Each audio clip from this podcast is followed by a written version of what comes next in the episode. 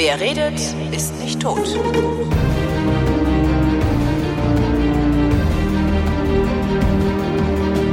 Ich rede mit Andi, der ist Polizist und zwar in Bayern. Hallo Andi. Hallo Holgi. Was für ein Polizist bist du? Ich bin bei der Kriminalpolizei in Fürstenfeldbruck. Das ist eine Dienststelle mit ungefähr 80, 90 Leuten. Äh, und was für einen Dienstgrad hast du? Ihr seid doch immer so Obermeister. Ja, ja, das ist äh, sehr wichtig, ja. ich bin Kriminaloberkommissar. K-O-M, so ne? Nee, K-O... K-O-K. K-O-K. Ich schwimme so in der Mitte mit. Wer K-O-K ist, der hat sein Studium zwischen drei und fünf Jahren schon hinter sich, ungefähr so in dem Zeitraum, zwischen drei und sechs Jahren. Das heißt, du bist noch gar nicht so lange Polizist?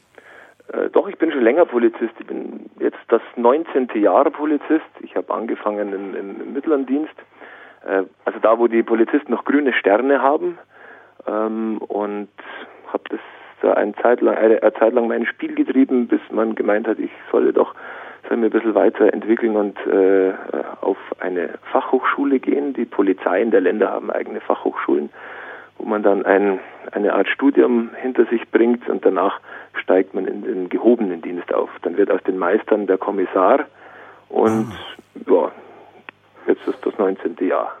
Sind das, äh, sind das Fachhochschulen, die jeder besuchen kann? Also wenn ich jetzt sagen würde, ich würde gerne Kriminalpolizist werden, äh, gehe ich zu dieser Fachhochschule, studiere da was und werde dann Kriminalpolizist oder muss ich vorher auch als uniformierter Beamter unterwegs gewesen sein? Also vorher musst du schon im äh, Beamter gewesen sein im Mittleren Dienst. Ähm, es ist gerüchteweise in in Planung, dass man äh, es ähnlich macht wie in anderen Ländern, nämlich dass man, dass ein Nicht-Polizist, ein Nicht-Beamter erstmal auf eigene Kosten, und das ist eigentlich der Knackpunkt, äh, ein Studium ablegt und sich dann bewerben kann. Äh, bei uns ist es nicht so. Bei uns äh, ist man erst Beamter und wenn man dann hm, naja, wie soll man sagen, als, als geeignet eingeschätzt wird, ob das jetzt immer stimmt oder nicht, dann bekommt man die Zulassung zu diesem Studium. Und das muss man auch erstmal schaffen, also so ohne ist es nicht.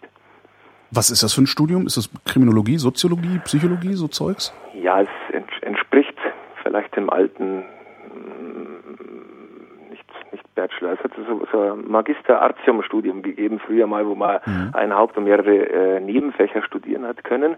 Also nicht ein, ein Hauptfach, einen spezifischen Studiengang, sondern ein Gemisch aus ein interdisziplinäres Studium, kann man sagen. Und so, das war bei uns dabei. Äh, Psychologie, Soziologie, Kriminologie äh, und natürlich mit einem ganz, ganz großen Schwerpunkt äh, Recht, überwiegend äh, Strafrecht und Verwaltungsrecht oder Polizeirecht, was ein Teil vom Verwaltungsrecht ist. Und was lernst du, wenn du im äh, mittleren Dienst ausgebildet wirst? Ich hätte gedacht, dass man da auch solche Sachen lernt. Ja, natürlich, ähm, aber nicht so äh, theorielastig. Ähm, ich, ich persönlich halte die Ausbildung im mittleren Dienst für besser. Ähm, zumindest ist, ist sie mir besser bekommen. Ähm, ein Studium für einen gehobenen Dienst bedeutet, dass man also die, die meisten Semester wirklich nur im Lehrsaal hockt. Und ähm, arbeiten mit Menschen lernt man nicht im Lehrsaal, sondern es lernt man halt mit Menschen. Mhm. ähm, man muss äh, Übungen machen, jetzt erzähle ich vom mittleren Dienst, ähm, man bekommt natürlich einen Grundstock an Theorieausbildung. Man muss also seinen Grundstock bilden und wenn man ähm, aus den verschiedenen Fächern genug hat, kann man anfangen, die, das Wissen, was man da rausgezogen hat, zu verknüpfen. Und zwar mhm. mit, mit praktischen Übungen. Da geht man auch mal raus, äh, redet mit Leuten, was ganz für manche ist es schon schwierig, Menschen anzusprechen, die irgendwo am Bahnhof rumsausen. also du bist 20, hast eine Uniform an und sagst Guten Tag. Ich äh, hätte gerne mal gewusst, wie sie heißt. Äh, ja, zum Beispiel. Also ich habe mir etwas leichter getan, weil ich habe vorher einen kaufmännischen Beruf gelernt, mhm. ähm, wo Kunden gekommen sind und mich angesprochen haben. Da äh, hat man sie nicht verstecken können, sondern man hat die bedienen müssen.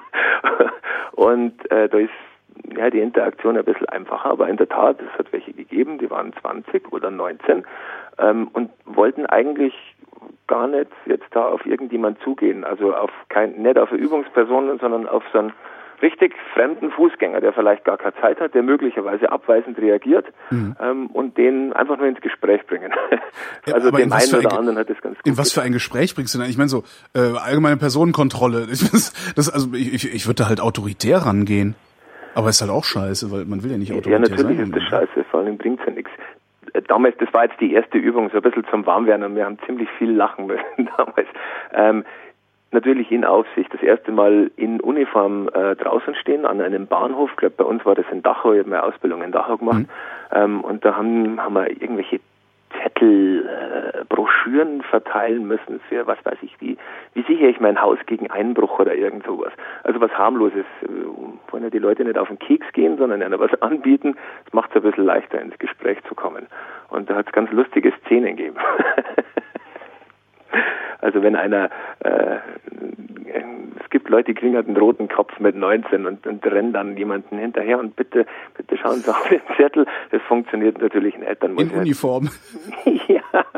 Das heißt, wenn man lustige ja. Videos machen will, sollte man gucken, wo die Polizeischüler rumstehen, ja? Ja, äh, ich glaube, das wäre jetzt nicht mehr gemacht, möglicherweise. So. Ähm, aber überwiegend hat es ganz gut funktioniert. Und weiter, die Dinge, die man dann übt, äh, äh die kann man dann unter sich üben, sage ich jetzt einmal da.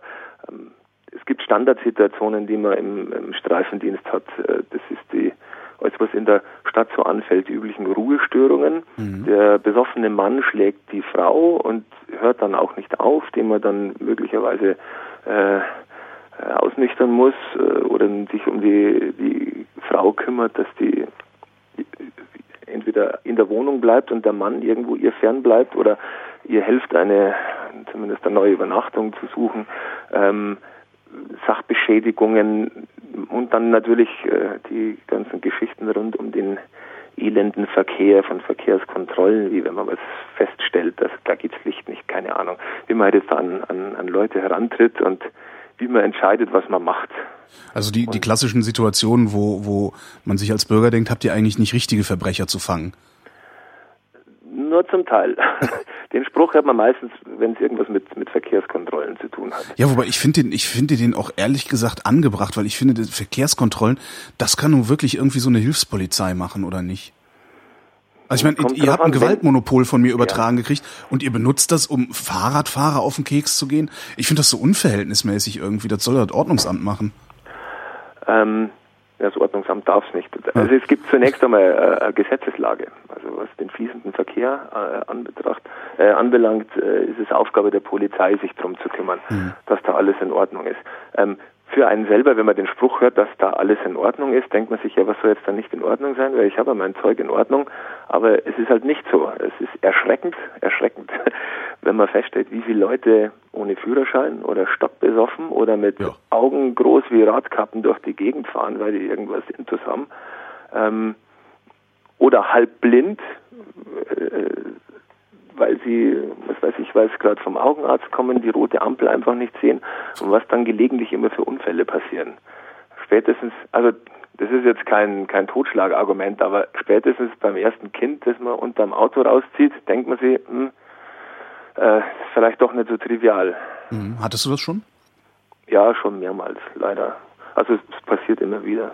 Es, äh, es, ist jetzt schon ein bisschen her, ich bin seit zehn Jahren äh, nicht mehr im uniformierten Dienst tätig. Seit zehn Jahren bin ich bei der Kriminalpolizei, aber davor, ähm, also sowohl schon bei der Bereitschaftspolizei als auch dann, als ich in Uniform auf einer Dienststelle Streife gefahren bin, also wo ich mein festes Revier gehabt habe, äh, ist es, nein, ich möchte nicht sagen an der Tage, Tagesordnung, aber schwere Unfälle haben wir alle alle 10, 11, 12, 15 Tage haben wir dann schon mhm. gehabt. Ein richtig tödlichen Unfall, also mit, mit, mit Verstorbenen, die man dann selbst bearbeitet, kommt bei uns auf dem Land zum Glück nicht so oft vor, äh, außer an gewissen Strecken, wenn sie sich immer gegenseitig überholen und dann frontal zusammenstoßen. Oder Freitagabend äh, voll besoffene Jugendliche. Gibt es leider immer noch. Was, was macht eigentlich die Bereitschaftspolizei den ganzen Tag? Also wenn jetzt nicht gerade irgendwo ein Fußballspiel ja, oder Demo oder sonst was ist. Was das kann ich da sagen. Äh, das war jetzt ganz lustig. Das ist auch der Grund, warum ich eigentlich dir die E-Mail geschrieben habe, dass ich da vielleicht was zu sagen hätte. Du hast ein bisschen einen älteren Vrind-Kommentar mit einem, glaube ich, muss es jetzt zusammenstückeln im Kopf, Berliner äh, Bekannten gehabt, dessen Freundin äh, gerade Vereidigung gehabt hatte. Ja. Ähm, ja ich ist schon ein bisschen dunkel, her. Ja. Zufällig bin ich da drauf gestoßen. und dann äh, hat er gesagt, ja, und die ist halt da, da bei der Bereitschaftspolizei. Und dann ist euch beiden eingefallen, dass man das auch mit Prügelpolizei. Ja, die Prügelpolizei. Ich lebe halt in Berlin. Hier gibt es eine, Einsatz, gibt's eine Einsatzhundertschaft, ähm, die mhm. nie gewaltfrei auskommt. Das ist schon bemerkenswert. Ja, das ist, kann jetzt auch, äh, vielleicht am Umfeld oder an der Aufgabe liegen. Aber äh, jetzt einmal zu meinen. Ja. Ich kann jetzt natürlich nicht für die Polizei sprechen. Ich spreche jetzt nur für mich persönlich mhm. und aus meinen persönlichen Erfahrungen. Ich habe also die Bereitschaftspolizei eigentlich in allen Bundesländern übernimmt zu einem mal die Ausbildung im mittleren Dienst. Mhm. Ähm, das ist keine extra Polizeischule, die irgendwo rumsteht, sondern äh, da, wo die äh, Beamten im mittleren Dienst ausgebildet werden, gehört zur BEPO. Mhm. Und äh, natürlich gibt es da eigene, wie soll man sagen, eigene Kultur, äh, ähm, die Leute ein bisschen zum, zur Aufmerksamkeit zu bringen, weil man nämlich einen gehörigen Haufen äh, zu, zu lernen hat und ein bisschen die Strukturen beizubringen, wie die ganze Polizei so aufgebaut ist. Deswegen ist es am Anfang auch in der Ausbildung schon, äh, zeigt ein bisschen äußerliche formale Strenge ähnlich in manchen Aspekten ähnlich wie die Bundeswehr. Also in der Früh ist halt nicht so, dass man da irgendwie im Lehrsaal rumlungert, sondern man muss erst mal antreten, weil man so viele Leute hat und zum Schauen, sind die überhaupt alle da oder hat gestern noch einen Autounfall gehabt, wie auch immer. Und dann äh, wird es, äh, läuft der Tag eigentlich in einer festen Struktur ab. Also Ausbildung, die dauert zweieinhalb Jahre im mittleren Dienst und danach ähm, bleibt man bei der Bereitschaftspolizei üblicherweise mit einigen Ausnahmen, äh, die regional sind, und äh, geht dann zu einer Einsatzhundertschaft. Und wenn ich mir jetzt zurückerinnere, ich war in der Einsatzhundertschaft in München, geschätzt, äh, ungefähr die Hälfte unserer Dienstzeit haben wir, sind wir im Auto gesessen und durch München gefahren und haben für äh, das eine oder andere äh, Münchner Polizeirevier äh, einfach Einsätze übernommen ein Unfall hier an der und der Straße, hier eine Ruhestörung, da ist, macht die Oma schon seit vier Tagen nicht mehr auf und der Briefkasten mhm. quillt über, der schaut sich das an und dann haben wir Ich hätte gedacht, dass ihr in irgendeiner Form kaserniert seid und dann da so rumlungert, bis irgendwas ist. So das habe ich mir das vorgestellt. Bevor ich das äh, kennengelernt habe, habe ich mir das auch gedacht. Bereitschaft, da ist bestimmt ein Raum mit so Bänken und die hocken ja, da alle rum und ja. schauen gelangweilt aus dem Fenster und dann ja. sagt einer, so und jetzt äh, haben wir irgendwas und dann rumpeln es alle raus. Ui, ui, also, und dann haben die auch so eine schöne Stange wie die Feuerwehr, ne? Ja, genau. also so ist es nicht. Ich war, ähm, ich war jetzt nicht enttäuscht, dass es, dass es anders war. also wie gesagt, die Hälfte, bei mir war es so die Hälfte ungefähr ganz normalen äh, Dienst, ganz normale Arbeit, die man jetzt macht, wenn man äh, im Einzeldienst, also das ist der Gegensatz zur Bereitschaftspolizei später, auf dem Revier ist und dann hat es immer noch besondere Anlässe gegeben, wo man halt viel Leute braucht, wo die örtlich zuständigen Polizeiinspektionen personell überfordert gewesen wären. Und das war in München meistens Fußball. Mhm. Also von Fußballeinsätzen kann ich, da kann ich einiges erzählen. Also es gibt nichts Großartiges zum Erzählen, weil die meistens gleich ablaufen. Dann die eine oder andere Demonstration ähm, und dann gibt es auch Einsätze, die man ja aus dem eigenen äh, Tellerrand hinausführen, wenn man in ein anderes Bundesland fährt. Und bei mir war es zum Beispiel mein Castor-Transport, der völlig ereignislos abgelaufen ist, abgesehen davon, dass ein Auto abgebrannt ist von uns. Aber ähm, da war überhaupt nichts, da habe überhaupt niemanden irgendwie gesehen, der, der Stress machen wollte und wir wollten eigentlich auch keinen. Also das hat sich es ist meistens weit weniger dramatisch, wenn man sich das vorstellt. Warum wird denn eigentlich überhaupt diese Trennung vorgenommen, Bereitschaftspolizei äh, und, und äh, normale Polizei? Wenn ihr sowieso den ja. Dienst der normalen Polizei einfach nur schiebt? Ähm, ein Teil davon. Ähm, es, es, gibt so ein bisschen eine rechtliche Grundlage für den Fall, dass irgendwo in einem Land oder äh, sagen wir mal in, in Deutschland irgendwas Größeres passiert. Ähm, Wäre es gut, wenn man da Leute hat, äh, die keine Lücke hinterlassen, wenn man sie aus dem normalen anderen Dienstbetrieb mhm. äh, rauswirft. Die Personalsituation auf den ganzen Dienststellen, ob es jetzt in Berlin ist oder in Bayern, das ist eigentlich überall gleich schlecht. Wir haben überall viel zu wenig Leute. Mhm. Und wenn jetzt ein großes Ereignis passiert, und wenn nur irgendwas in die Luft fliegt und brennt, keine Ahnung, man muss einen Stadtteil absperren und evakuieren, oder jetzt bei Überflutungen, ähm, dann, wenn du die Leute aus den normalen Dienststellen rausnimmst, die dann einfach so lange arbeiten, bis umfallen, dann gibt es niemand mehr, der die normale andere Arbeit macht. Und deswegen braucht es so eine Personalreserve, die halt getrennt äh, von den anderen da ist. Wenn nichts zu tun ist, dann sind die praktisch über und dann können sie hier mal helfen und da aushelfen oder Fortbildung machen äh, etc. Es, man hat ja immer noch viel zu lernen die ganzen Jahre. Und wenn was passiert, dann hast du schnell einen Haufen Leute da, die man dann auch bisschen gezielter einsetzen kann, ohne dass man was anderes kaputt macht. Du sagtest eben, äh, als ich sagte, es gibt eine Einsatzhundertschaft hier in Berlin, die äh, in meiner zumindest Wahrnehmung, also ich habe noch nie gehört, dass sie nicht mhm. gewalttätig geworden ist, wenn sie irgendwo auf einer Demonstration zum Einsatz gekommen sind. Da sagtest du nur, das könnte am Auftrag der Hundertschaft äh, liegen. Wie kann denn der Auftrag sein? Ähm, damit meine ich gewaltvolle Räumung? Nein. ähm, also ich kenne die nicht, die du meinst, und ich war selber zwar mal in Berlin, aber das war damals zur Oderflut, also ich bin da nicht fit im Demonstrationsgeschehen in Berlin und wie die, die Einsatzhundertschaften da ticken. Ähm, aber ich glaube, Berlin ist eine Stadt, wo vermutlich jeden Tag irgendwo eine Demo ist und wo ja. vielleicht äh, die Weltanschauungen heftiger aufeinanderprallen wie irgendwo anders in Deutschland. Kommt vielleicht aus der Geschichte der Stadt, wie auch immer. Ähm, ich glaube, da ist einfach, da ist einfach mehr los. Da sind die Chancen, dass zum Beispiel rechts und links aufeinanderstoßen, äh, wesentlich heftiger wie bei uns. Ähm, und man ist Ihr habt keine Linken, ne? Spannungssituationen. ähm, wie, wie kann das denn, wie kann es denn kommen? Ich weiß nicht, also du, du, du sagst ja, du hast äh, so gesehen nicht wirklich Großartiges erlebt äh, bei deinen Einsätzen. Aber wie kann das kommen, dass Polizisten zuschlagen? Was passiert da? Also diskutiert ihr das auch untereinander? Also weil das ist ja, ja das ist ja schon nicht normal. Das heißt dann zwar mal, ja, wir sind ja auch nur Menschen, was nicht ganz stimmt, weil ihr seid die Menschen, die wir mit einem Gewaltmonopol ausgestattet haben. Ähm, was, was passiert da? Also warum, warum? Erklär mal doch erstmal, was du damit durch? meinst.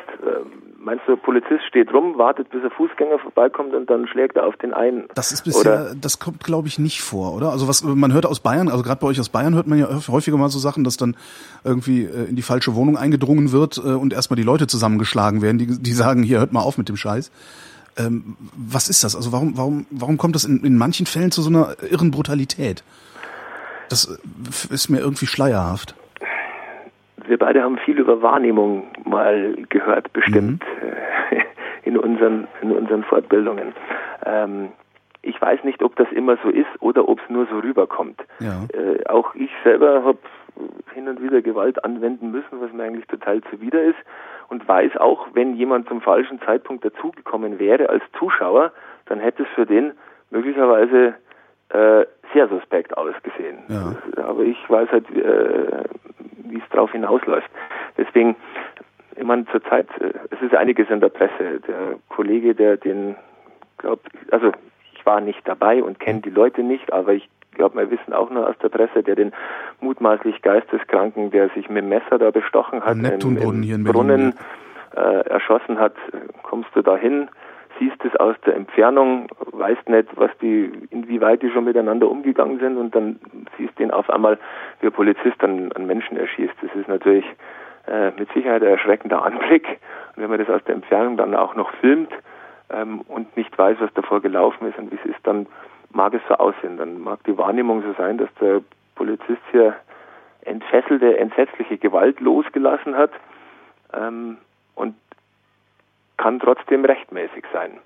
Ähm, du müsstest mir Beispiele sagen, dann kann ich da vielleicht mal Einschätzungen dazu geben. Verstehe, ja, habe ich jetzt gerade nicht parat, da habe ich mich jetzt nicht darauf vorbereitet. Also das Übliche ist doch, dass, dass man irgendwo eine Demo hat. Meistens wollen, also ich, aus, aus meiner Vorstellung raus, so der Standard, will NPD oder irgend anderes rechtes Gesoxe irgendwo äh, mit ihren Trommeln da rummarschieren und zwar da, wo sie wollen und das äh, wird dann äh, verboten von der oder mit, mit entsprechenden Auflagen versehen von der Verwaltungsbehörde, dann klagen sie dagegen ähm, und dann setzen sie eben durch, dass sie ihren, ihren, ihren Aufzug da durch eine Stadt bringen und dann kommt die Bevölkerung und äh, sage jetzt mal äh, antifaschistische und linke Aktivisten und immer gern gesehen ein äh, kleiner schwarzer Block, der heute da den Ärger sucht. Und dann gibt es Brennpunkte, wo die beiden Gruppen aufeinanderstoßen und da ist die Polizei dann dazwischen.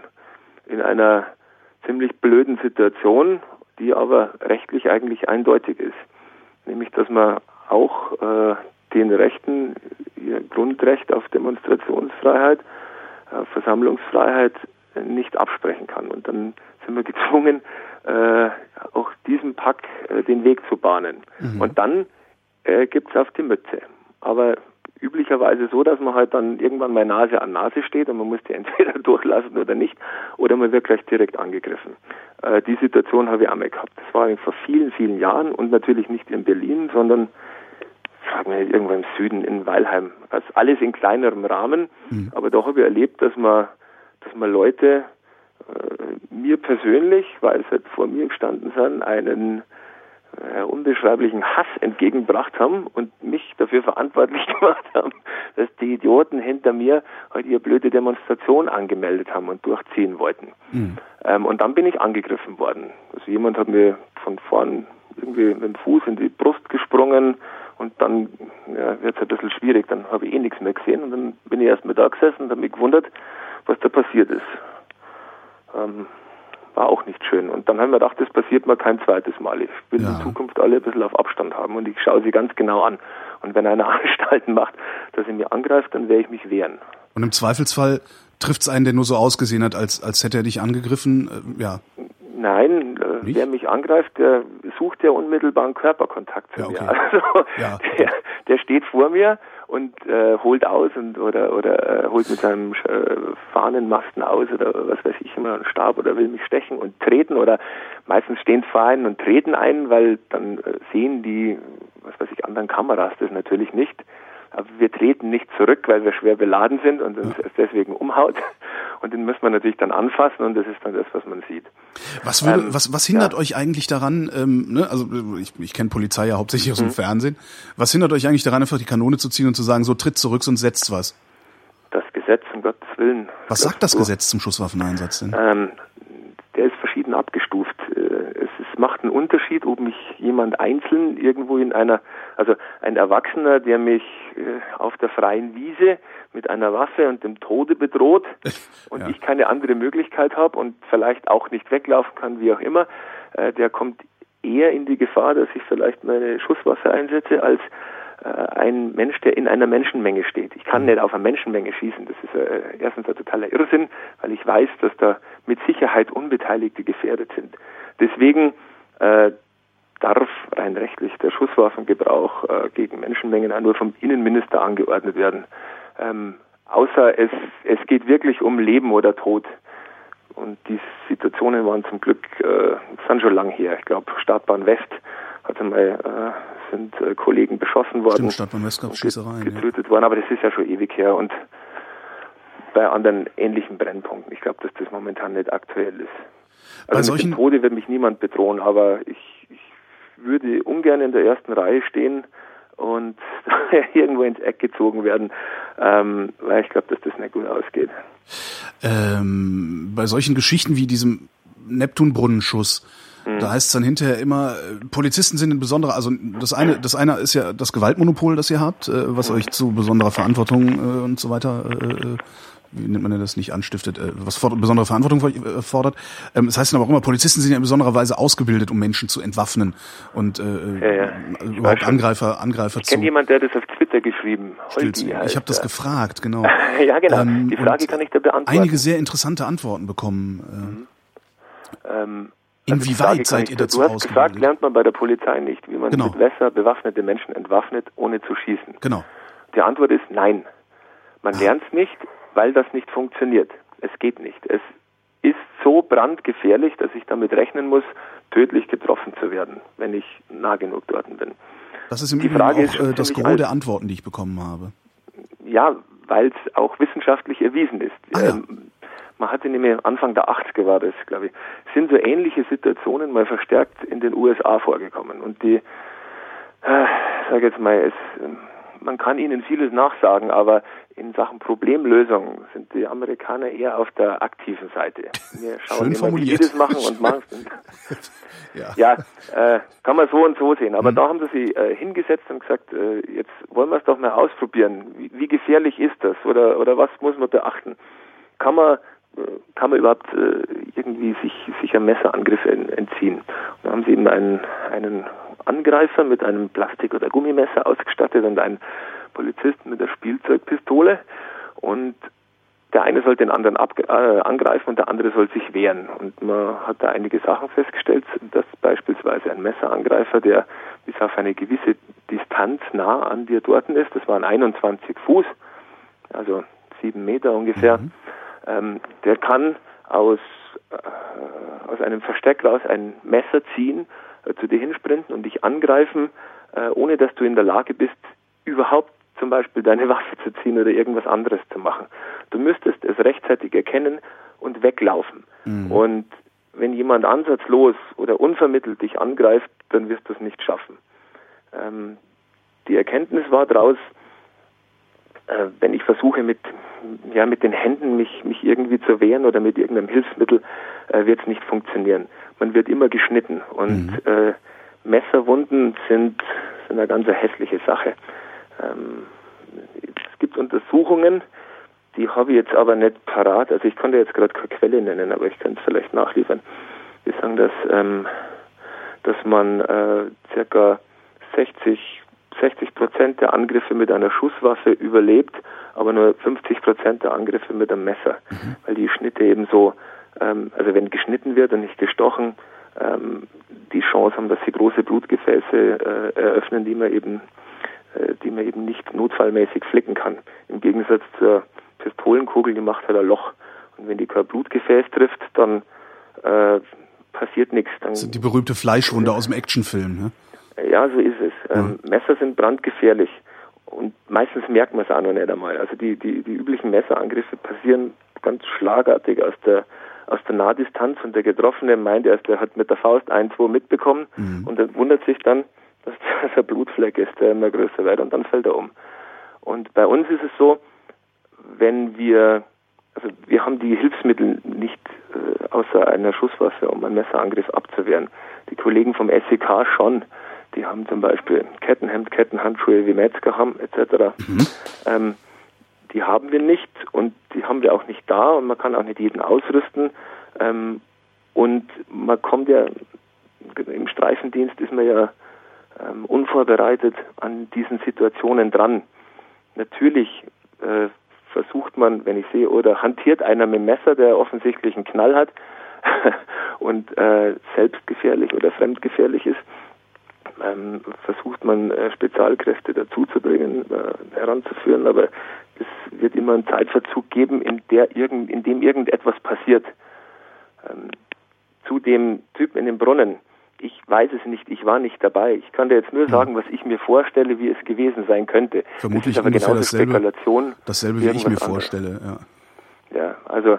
Das Dumme ist auch, das Video fängt halt genau da an, wo es eskaliert. Und ich wüsste halt ja, gerne, was davor passiert. Ne? Ja, klar. Das Wahrscheinlich ja. geht's nicht anders, weil man davor äh, das. Weil, genau, weil es davor noch nicht aufsehen für, für, für unwert zu filmen äh, eingeschätzt hat. Ja, wahrscheinlich sah es aus wie, ach, da liegt ein Bescheuerter im Brunnen und ein Polizist steigt rein, um ihn da rauszuziehen. Hm? Ja, genau. Also von den Augenzeugenberichten oder was in der Zeitung steht, ist, dass der sich halt selbst verletzt hat. Er war hm. nackt, er hat mit, mit dem Messer an sich rumhantiert und dann hat er begonnen, sich selbst in den Hals zu stechen. Ähm, mal unabhängig von der Gesetzeslage, dass man nämlich auch verpflichtet dann natürlich äh, psychisch Kranke, die selbstgefährlich sind, ähm, davon abhalten, abzuhalten, sich äh, umzubringen. Davon dazu seid ihr verpflichtet? Ja, ja, es gibt äh, dazu Gesetze. In Bayern ist es das äh, Unterbringungsgesetz und in anderen Bundesländern, glaube ich, heißt es Gesetz über psychisch Kranke oder so. Das heißt, abgesehen von unerlaubtem Waffenbesitz, wenn ich mich erschießen wollen würde, müsstest du das verhindern und könntest nicht sagen, ja, dann erschieß dich halt, du Pfeife. Ja, im, im Prinzip ja. Wenn jemand psychisch krank ist und eine Gefahr darstellt, für andere ist ja ganz klar, dass man das klar. verhindern muss. Und aber bei uns eben auch, wenn er für sich selbst eine Gefahr da ist, äh, dann müssen wir ihn äh, ärztlicher Obhut zuführen. Ah, so ist Gustl Mollert in die Klinik gekommen, ne?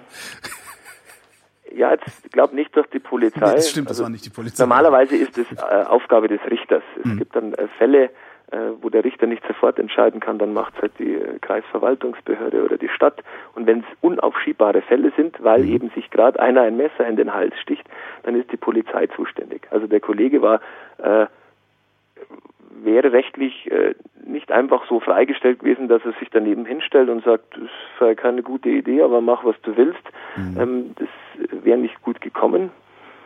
Äh, möglicherweise hätte er, hätte er äh, Probleme bekommen und davor abgesehen ist es auch äh, glaube ich, menschlich kein guter Zug, wenn man einfach zuschaut. Ich sehe, der ist krank und dem will ich doch helfen. Und dazu muss ich ja irgendwie, muss mit dem reden, in Kommunikation treten, in Verbindung treten. Und das kann ich nicht, wenn ich acht Meter wegstehe, ich, oder so ein Megafon anbrüllen. Ob es jetzt eine gute Idee war, in den Brunnen zu steigen, kann ich nicht sagen. Das kann ich jetzt äh, telefonisch aus der Entfernung ja. nicht feststellen. Ähm, dass es eine Scheißidee war, nachdem der andere sich entschlossen hat, den äh, Kollegen anzugreifen, weil er nämlich dann mit dem Rücken zur Wand gestanden ist, sprichwörtlich, so wie ich es gelesen habe, das hat er dann auch gemerkt. Und dann hat er halt nur noch die Wahl, entweder kann ich mich verpissen und nachdem hat es nicht ausgeschaut, oder ich muss dafür sorgen, dass ich nicht sterbe. Zum Wegrennen war der Typ mit dem Messer viel zu dicht dran, ne? Ja, ich habe. Also äh, was ich da auf dem, auf dem Film gesehen habe, äh, ja, naja. Lass, es, lassen wir lass, lass uns das nicht bewerten, das sollen andere machen.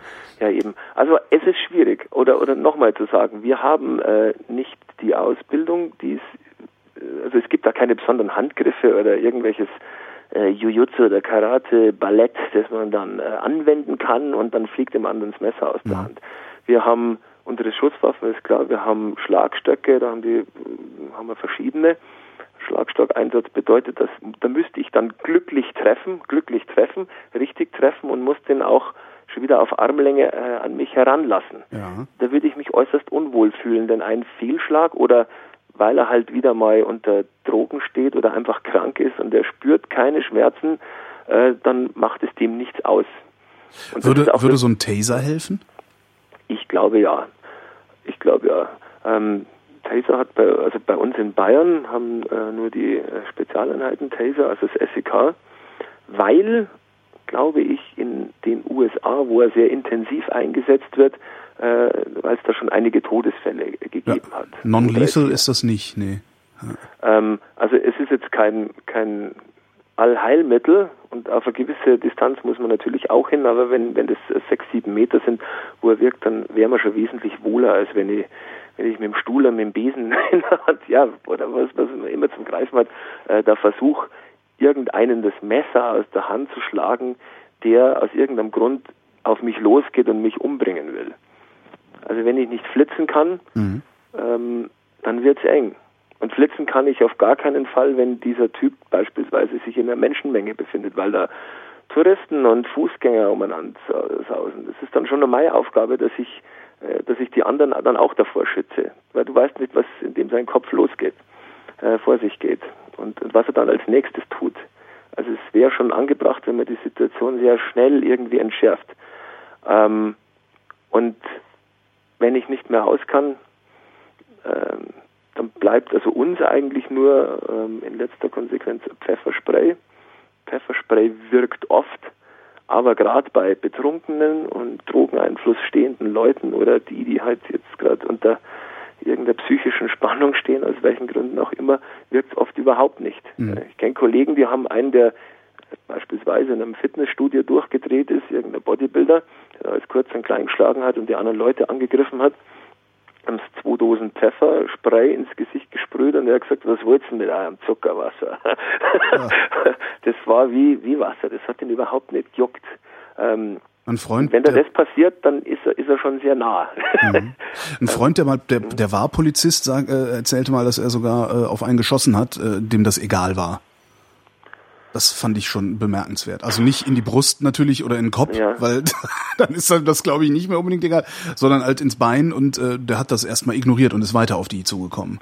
Das ist richtig. Das finde ich schon an, bemerkenswert. also man, du musst Glück haben und beispielsweise jetzt den Oberschenkelknochen so treffen, dass er möglicherweise bricht, dann kann er nicht mehr gehen. Dann mhm. fällt er gleich hin. Aber jetzt schau dir einen durchschnittlichen Oberschenkel an. Genau. Ähm, der Knochen ist nicht so groß. Ähm, du schießt meistens daneben.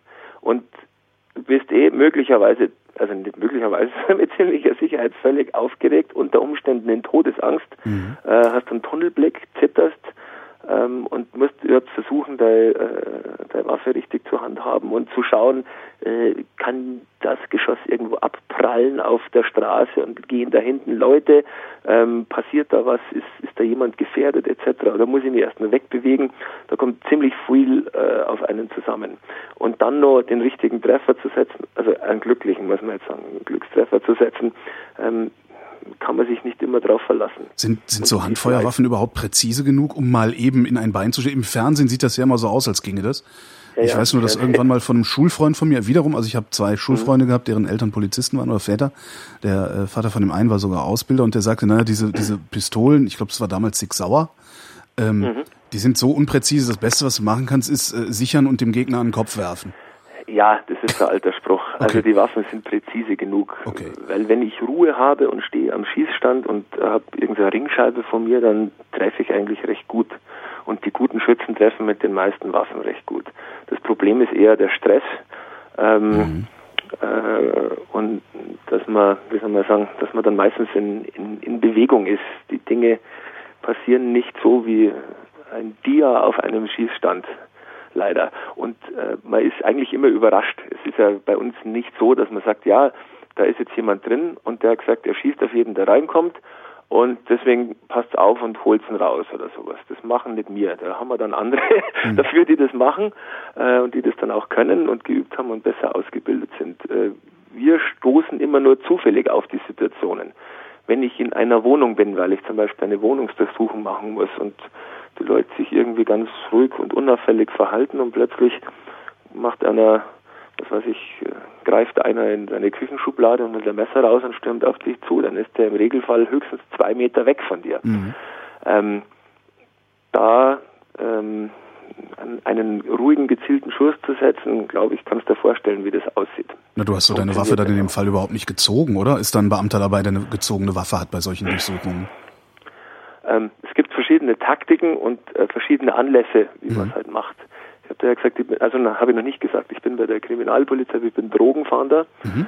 Das heißt, ich komme etwas öfters in die Gelegenheit, dass ich äh, in fremde Wohnungen reinstürme und oft nicht weiß oder nur zur Hälfte weiß, wer sich da vermutlich alles drin bewegt, ob der gerade ähm, äh, Vollspeed oder Koks ist oder sonst irgendwie schmerzfrei ist ob er gerade Besuch hat von irgendjemand, der gerade auch ganz ungern mit der Polizei zu tun haben möchte, etc.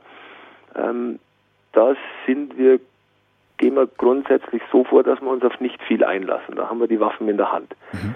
Und also stürmen tatsächlich im Sinne von stürmen. Ja, ja, klar. Okay. Wir pumpen die Tür auf mit der Ramme oder mit anderen Geräten und dann fluten wir die Wohnung und schauen, wer immer wo liegt und der kriegt dann auch eine sagen wir mal, äh, einfache, verständliche Ansprache, dass jetzt die Polizei da ist und dass niemand ein Problem haben muss, wenn keiner Scheiße baut, ja. auf gut Deutsch. Und dann schauen wir, wer da alles da ist und wie es da ausschaut und dann können wir schön zurückfahren und dann stecken wir unsere Waffen weg und dann stellen wir uns vor und dann äh, legen wir einen Gerichtsbeschluss hin und dann passt es dann auch schon. Und Wenn du sagst, ihr flutet ja. die Wohnung, mit wie vielen Leuten reitet ihr denn da ein normalerweise? Das kann ich denn nicht sagen. Das ist erstens unterschiedlich, kommt auf kommt darauf an, um was es geht, wie groß die Wohnung ist, wie viele Leute wir erwarten mhm. ähm, und wie viel gerade zur Verfügung stehen. Okay. Meistens mit so viel wie möglich, weil es einfach sicherer ist. Mhm. Es gibt Wohnungen, die haben acht Zimmer und wenn du nur zu viert bist, dann ist das äh, einfach ein falscher Kräfteansatz, muss man sagen. Warum bist du damals Polizist geworden? Weil ich vorher den falschen Beruf gehabt habe, nämlich einen ganz an, also es gibt, hm, wie soll ich sagen, ich war vorher Bankkaufmann. Mhm. Und Bankkaufmann bin ich deswegen geworden, weil meine Mama gesagt hat, du bewirbst dich bei der Sparkasse. Da hast du was Solides. weil das ist ein sicherer Beruf. Genau. Und äh, weil mich auch sonst niemand haben wollte, war ich bei der Sparkasse. Äh, habe da meine Ausbildung gemacht, drei Jahre, dann äh, ich mir nicht sicher, ob ich, weil ich bin damals schon Rettungsdienst gefahren beim Roten Kreuz, ob ich äh, Zivildienst mache und, und weitermache oder äh, bin ich aber zur Bundeswehr gegangen, weil ich dann Sani für ein Jahr habe machen können und nicht für, was weiß ich, eineinhalb Jahre irgend, irgendwo anders und die Bezahlung, glaube ich, ein bisschen besser gepasst hat. Und danach habe ich noch zwei, drei Jahre da gearbeitet und hab und es hat mich angekotzt. War Scheißjob. Ich wollte einfach weg. Und ähm, weil ich jeden Abend Bauchweh gehabt habe äh, vor dem nächsten Tag. Und dachte, muss ja wieder rein und und äh, diese Scheißarbeit und Kontoauszüge einsortieren und, und lauter so Zeug, wo ich irgendwie keinen Sinn darin gesehen habe. Was mir Spaß gemacht hat, war mit Leuten umzugehen, also mit den Kunden, da waren wirklich nette dabei. Das war mhm. toll. Und das andere war halt einfach nicht für mich gemacht oder umgekehrt. Und da ist einmal ein Polizist reingekommen, einmal in der Woche und hat irgendwelche Gelder eingezahlt, so mit so einer zivilen Jacke über seiner Uniform drüber. Und wir haben uns so immer ganz nett unterhalten. Und dann habe ich den gefragt, äh, was Sie machen, würden Sie denn den Beruf wieder ergreifen? Und dann hat er so kurz überlegt und hat gesagt, ja, schon. Das ist das Beste, was ich jemals gemacht habe, hat er gesagt. Und dann haben wir das so überlegt und dachte, ja, jetzt könnte ich wieder anfangen. Und in, am Anfang haben die äh, auch gar nicht schlecht gezahlt. Ähnlich wie Maurer. Also wenn man, wenn man äh, eine Ausbildung machen will, wo gut bezahlt wird am Anfang, muss man entweder Maurer machen oder Polizist. Oder man geht zur Polizei. Okay. Und dann habe ich das gemacht und habe es bis jetzt fast nicht bereut, muss ich sagen. Bist du gerne Kriminalpolizist geworden oder wärst du äh, lieber auf der Straße geblieben? Hm. Das, also wie mein Werdegang war, den, den würde ich auch wieder wiederholen. Also ich, ich habe da Glück gehabt. Kriminalpolizei ist, ähm, ist sehr vielfältig. Man kann äh, in, sagen wir mal, in, in Branchen, in Sparten reinrutschen, die ähm, ich jetzt eher als reizlos empfinden würde, beispielsweise Wirtschaftskriminalität. Ähm, es gibt Leute, die bearbeiten halt betrügerischen Konkurs äh, oder sonst irgendwelche Korruptionsdelikte. Da sitzt halt überwiegend am Computer und am, und am Schreibtisch. Ähm, da könnte ich wahrscheinlich eher nicht so aufblühen. Ähm, bei den Kollegen, die Tötungs- und Sexualdelikte machen, würde ich auch nicht aufblühen, da würde ich eher verblühen, weil das habe ich gemerkt. Also wir machen ja, schmecken ja in, in, in alle Sparten so ein bisschen rein. Ähm, Sexualdelikte, insbesondere wenn Kinder die Opfer sind, äh, führen dazu, ähm, dass ich äh, mit sechs Wochen lang überhaupt nichts zu tun haben will. Das macht wirklich ja. was kaputt. Das ist äh, ekelerregend und ähm, da kann ich nicht arbeiten. Und es gibt zum Glück Kollegen und Kolleginnen, die das, äh, die, die das überwinden können und, und die das machen können. Und äh, naja, Tötungsdelikte bearbeiten ist, glaube ich, nur im, im Fernsehen reizvoll. Wir haben, als ich also vor 2003 zur Kriminalpolizei gegangen bin, war ich zunächst Fahnder. Und äh, Fahnder ist der geilste Job der Welt. Da gab es sogar mal eine sehr geile Fernsehserie. Ich glaube, deswegen wollte ich auch Polizist werden. Faber-Fahndung. Die habe ich leider nie gesehen. Ja. Also unser Job war, Leute zu finden, die nicht gefunden werden wollen. Ja. Und das macht echt Spaß. Das macht wirklich Spaß. Ähm, also wir haben immer wieder mal neue Haftbefehle auf den Tisch bekommen und haben die äh, zu vollstrecken gehabt. Da war manchmal Unsinn dabei, es waren aber auch äh, Räuber, Mörder, Totschläger etc. dabei, Ach. die wirklich auf der Flucht waren und äh, es darauf angelegt haben, ihre Spuren zu verwischen. Aber wie und, findet man die denn dann? ja, das ist äh, das ist das große Geheimnis. Äh, durch, durch Beharrlichkeit und durch Einfallsreichtum, möchte ich mal sagen. Ähm, das ist jetzt äh, was mir sehr gut gefallen hat, wenn, wenn, wenn ich einen, einen, einen größeren Fall habe und da geht es wirklich um was, dann, dann will ich den, dann will ich den auch fangen. Dann sehe ich das als also nicht in einem gewissen Sinn auch, äh, auch sportlich an, dass ich mir jetzt anstrenge und Tag und Nacht drüber nachdenke, wo könnte er sein, was könnte er machen, was denkt er, wo ist er jetzt gerade, ähm, was könnte sein Plan sein, äh, was muss ich machen, mit wem muss ich reden, was muss ich anschauen, ähm, was muss ich tun, damit ich ihn dran kriege.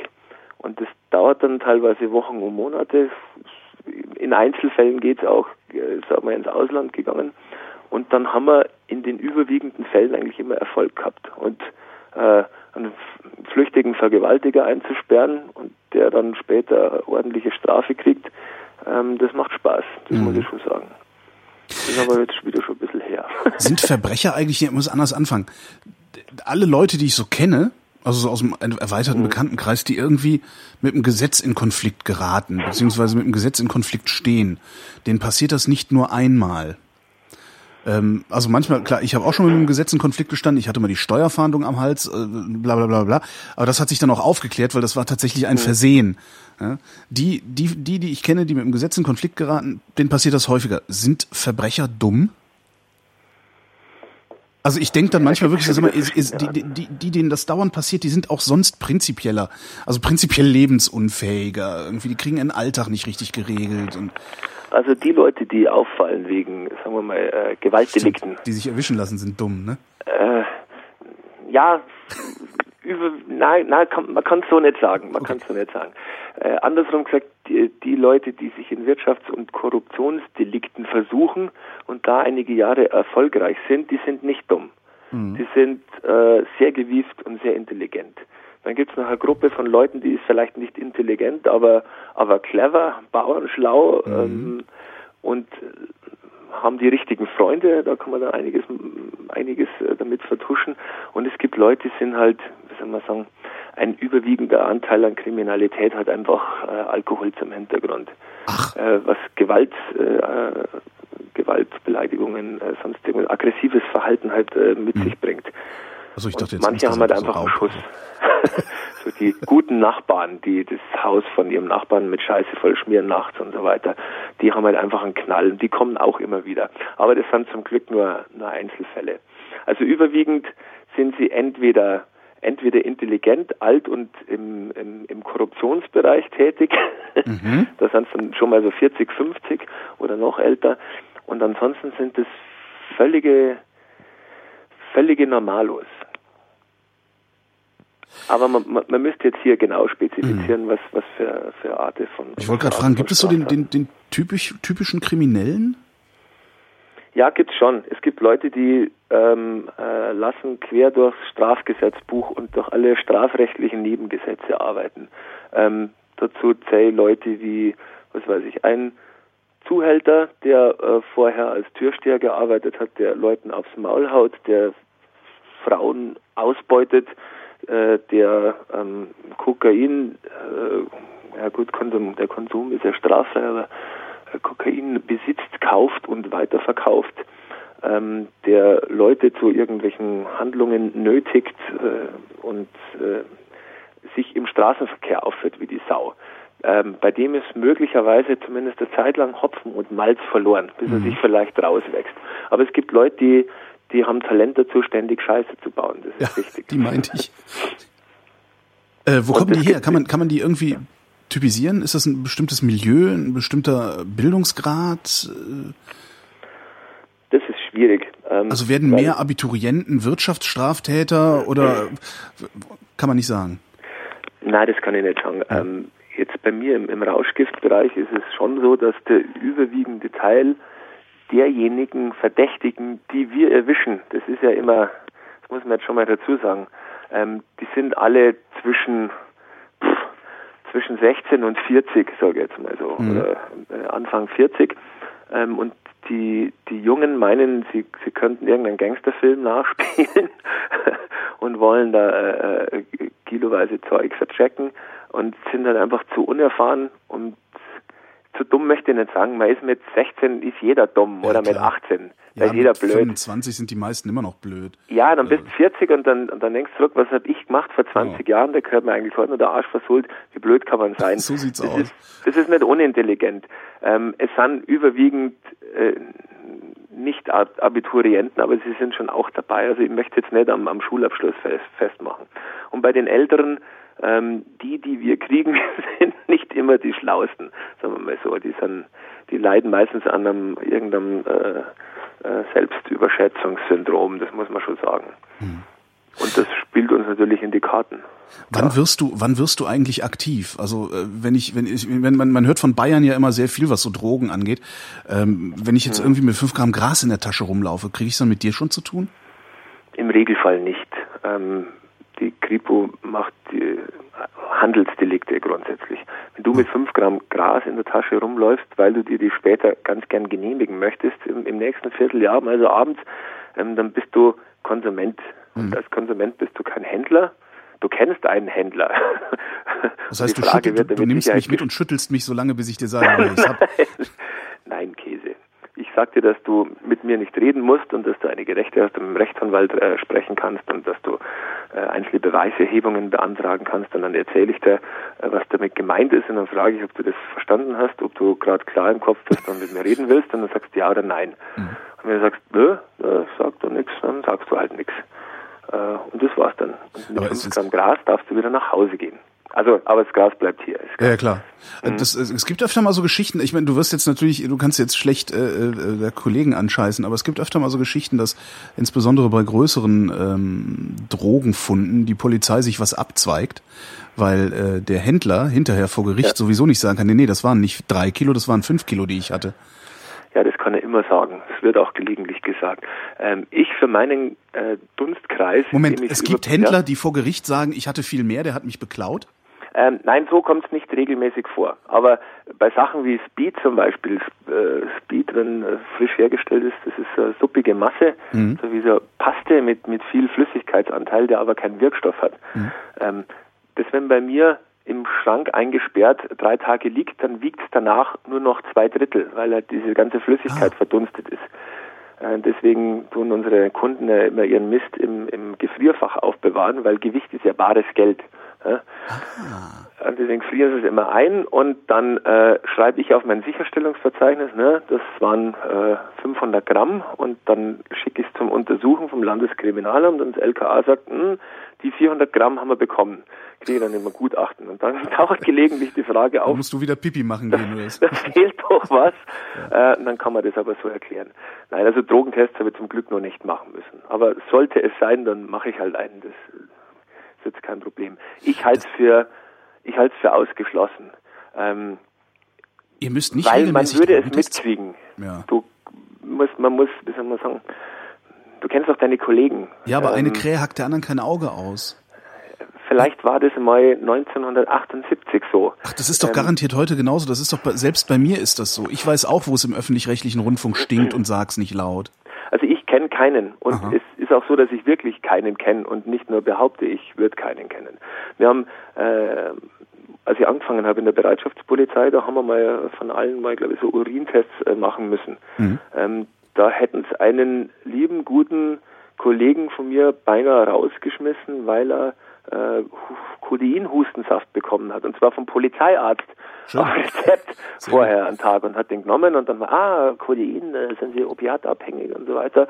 Äh, und dann ist er da beim Polizeidirektor äh, angetanzt und äh, hat sie da äh, zwei Stunden lang falten lassen müssen, äh, wie, wie das sein kann und, und äh, hat den Arzt dann praktisch als Zeugen zitieren müssen, weil ihm der das nicht geglaubt hat. Ähm, da wird am Anfang sehr ausgesiebt. Mhm. Eine oder zwei Leute äh, aus der Ausbildung in den ersten Wochen haben wir dadurch auch verloren. Weil andere Spuren von LSD im Blut gehabt hat. Und das geht halt nicht. Hat er dann auch selber gesagt, ja, blöd, aber das checkt er schon, dass das jetzt irgendwie nicht zusammenpasst. Ja. Und auf Wiederschauen und nie wieder gesehen. So war's. Das heißt, die und für meine Kollegen jetzt, soweit ich sehen kann, lege ich für jeden die Hand ins Feuer. Also ich halte das für hm, eins dieser, einer dieser Sätze, die sehr schnell gesagt sind, die und wo dann alle nicken und so, ja, ja, das hört man ja, weil man hört es ja. Nee, weil aber, wir alle selber genauso sind. Aber das sehen, ja, ja, der Mensch ist schwach. Wie ich, wie ich eben schon sagte, ich weiß auch, wo es im öffentlich-rechtlichen Rundfunk stinkt und ich sag's nicht, weil ich lebe davon. ja? ähm, darum, äh, und, und weil ich selber äh, so fehlbar bin, gehe ich davon aus, dass alle anderen auch fehlbar sind. Weil ich nicht glaube, dass ich was anderes als Durchschnitt bin. Darum, daher kommt das. Und ich könnte mir halt vorstellen, dass es bei anderen Leuten halt genauso ist. Dass sie auch sagen, ja, ähm, naja. Das, da habe da hab ich halt nächtelange Diskussionen mit, mit Kollegen drüber geführt, weil er eine sagt, aber wir werden doch alle besonders ausgewählt und so weiter, müssen wir es testen lassen. Und Psychotest und Sporttest und Klimbim, äh, wenn da jetzt irgendwie ein, ein möglicherweise gefährdeter Charakter dabei ist oder was weiß ich vielleicht, den filtert man doch raus. Wir sind nicht der hundertprozentige Spiegel der Gesellschaft. Andere sagen doch, und ich sage, wir verändern uns alle. Ich glaube, dass sich jeder alle fünf, sechs Jahre irgendwie macht er mhm. geistiger Kurve und, und, und äh, sucht neue Horizonte. Und deswegen kann man halt nicht hundertprozentig irgendwas sagen. Nur soweit ich sehen kann, lege für alle die Hand ins Feuer. Ich halte es für 99,99 Prozent ,99 falsch. Du sagtest eben, Konsum ist ja erlaubt oder nicht strafbar, mhm. Besitz schon. Kann ich überhaupt konsumieren, ohne zu besitzen? Das ist so eine Frage, die ich mir mein Leben lang schon stelle. nicht einfach, das kannst du dir natürlich vorstellen. Also ich meine, klar, ich laufe jetzt irgendwo rum und zufälligerweise steht da ein Tisch, auf diesem Tisch äh, steht eine, eine Haschpfeife und ein Feuerzeug. So. Und dann denke ich mir, ach, das ist ja nett. Äh, Ja. jetzt dampf ich wäre eine mal. dieser alltäglichen Situationen. Genau, passiert mir jeden Tag, genau. Ich wohne ja in Berlin, da gibt's sowas. Okay, wenn dir das ein Richter glaubt, Ja. äh, dann wird er dich mutmaßlich freisprechen. Mhm. Sagen wir es mal so. Ähm, das ist ja kein Geheimnis, was ich da erzähle, sondern das entspringt ja auch Gerichtsurteilen, ist ja nachlesbar. Ähm, wenn einer einen Joint beoutet hat, sein Piece dabei und dann ist er fertig, zündet sich an und genießt ihn, dann hat er das natürlich vorher besessen, weil er es vorher gekauft hat. Eben. Jetzt gibt er dir den Joint und sagt, da, zieh mal. Du sagst, danke, nimmst du, ziehst du und gibst ihn wieder zurück. Dann bleibst du straffrei. ah, okay. Aber ähm, das ist, sagen wir, die Theorie des Gesetzes. Äh, dein Urteil schnappst du nach dem, äh, was du schaffst, den Richter glauben zu machen. Und da gibt es solche und solche. Manche sagen, ja, wird so gewesen sein, ich kann das Gegenteil nicht beweisen. Der andere sagt, Moment, ich habe aber äh, übrigens das ist auch nicht das erste Mal und den kenne ich auch schon. Und dann gibt es da noch jemand, der dabei war und der sagt, es war so und so und ich glaube Ihnen nicht. Und deswegen im Namen des Volkes Urteil. Das kann da auch passieren. Da kannst du tausendmal recht haben, dann ist es halt so. Haben wir eigentlich ein Drogenproblem oder haben wir nur ein Drogenproblem, weil das Gesetz sagt, dass wir eins zu haben haben? Ja, das ist auch eine dieser Fragen, die wir, die wir oft durchgehen. Ähm, Ich, mein, ich sage, dass man mittlerweile Wenn du so nach Portugal guckst, die machen ja gerade ganz interessante Erfahrungen mit äh, zumindest Entkriminalisierung. Ich glaube, es ist keine Legalisierung, was die fahren. Ne? ich, ich habe jetzt Kontakte in die Niederlande. Und vor ein paar Jahren waren sogar wegen einem Fall mal niederländische Kollegen bei uns, um jemanden zu vernehmen, das habe ich noch nie gesehen. und da ist es nur um Gras gegangen. Ja, das ist halt die Frage, wie viel, ne? Wenn das so große blaue Fässer ja, ja, waren, dann die, die äh, sind rübergekommen und, und haben wir übernachtet. Und dann äh, kommt man abends schon mal ins Gespräch. Und die sagen, äh, aus ihrer Sicht, ich meine, das waren jetzt auch Polizisten und Drogenfahnder, das muss man jetzt natürlich entsprechend sehen, äh, sagen, äh, sie halten die damalige Liberalisierung für einen Fehler. Sie fahren ja auch jetzt wieder zurück. Also theoretisch sollte kein Deutscher mehr, glaube ich, äh, in jeden Coffeeshop reinmarschieren, so wie früher in Amsterdam und kann sie da ein Eimer Gras kaufen, sondern nur noch Einheimische mit Ausweis oder Klimbim, ähm, weil äh, das war eigentlich nie das Grasproblem, sondern die ganzen anderen Drogen, die dann noch mitgeschwommen sind. Da, wo du Gras kriegst, schwirren Leute rum, die dir dann aktiv auch noch Pep anbieten genau. und, und äh, alle möglichen Pülverchen. das ist meine alte These. Ich habe immer gesagt, Gras ist keine Einstiegsdroge, sondern Gras ist eine Zutrittsdroge.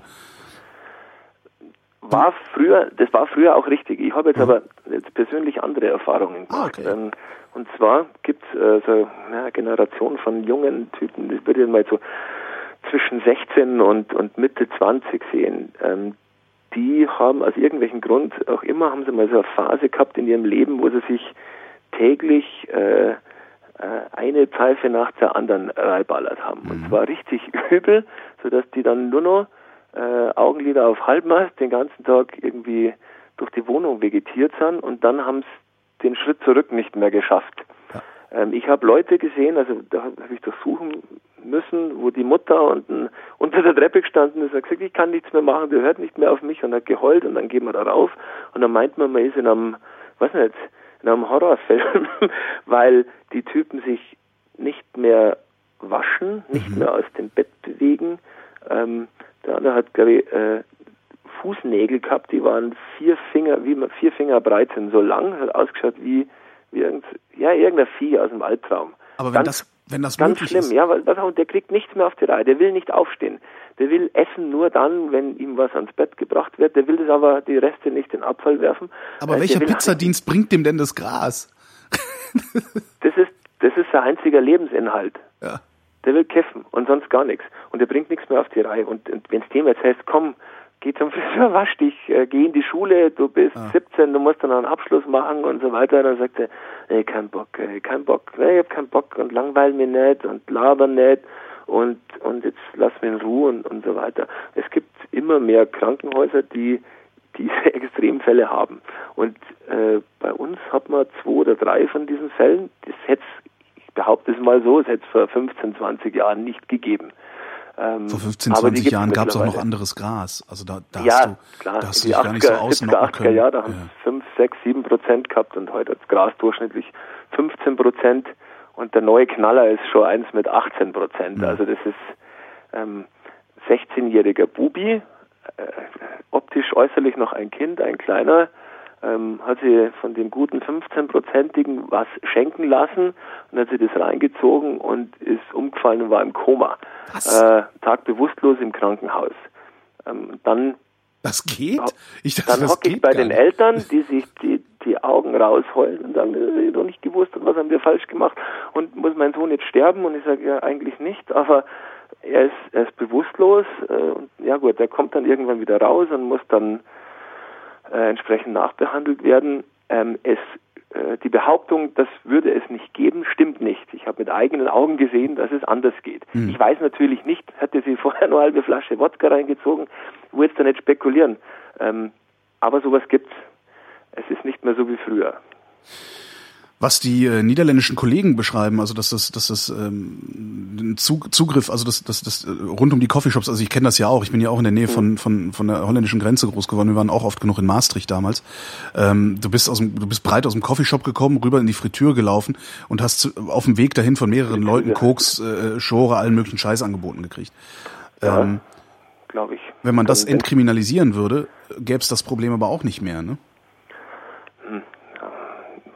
Kannst also, du, würdest du, würdest du Heroin entkriminalisieren? Das ist Zeug, was die Leute echt umbringt. Ich Wir weiß, haben, ich kenne das sogar. Ähm, ja, würdest du es machen? Fändest du es eine gute Idee? Oder wo ziehst dann die Linie? Speed ja, Kokain nein. Äh, eh. das ist eine gute Frage. Ich weiß es Würdest nicht. du Heroin entkriminalisieren? Das ist eine echt gute Frage. Nein, könnte ich, es könnte ich nicht. Kön nee, könnte ich nicht. Ähm, Tatsächlich ein Mädel, das mit nicht. mir in der Schule war, die kenne ich seit der Grundschule. Wir sind also erste, zweite, dritte, vierte Klasse hintereinander gesessen. Die ist ein medizinisches Wunder, weil die seit 20 Jahren an der Nadel hängt. Und solange ich wie bei der Polizei bin, solange spritzt sie Heroin. Wenn es sauberes ähm, Zeug ist und sie das im Griff hat, äh, ist das, glaube ich, auch gar Nein, die so hat es nicht im Griff. Ah, okay. Die muss immer wieder mal so zur Entgiftung und ab und zu sehe ich es in der Stadt und dann reden wir halt ein paar Worte.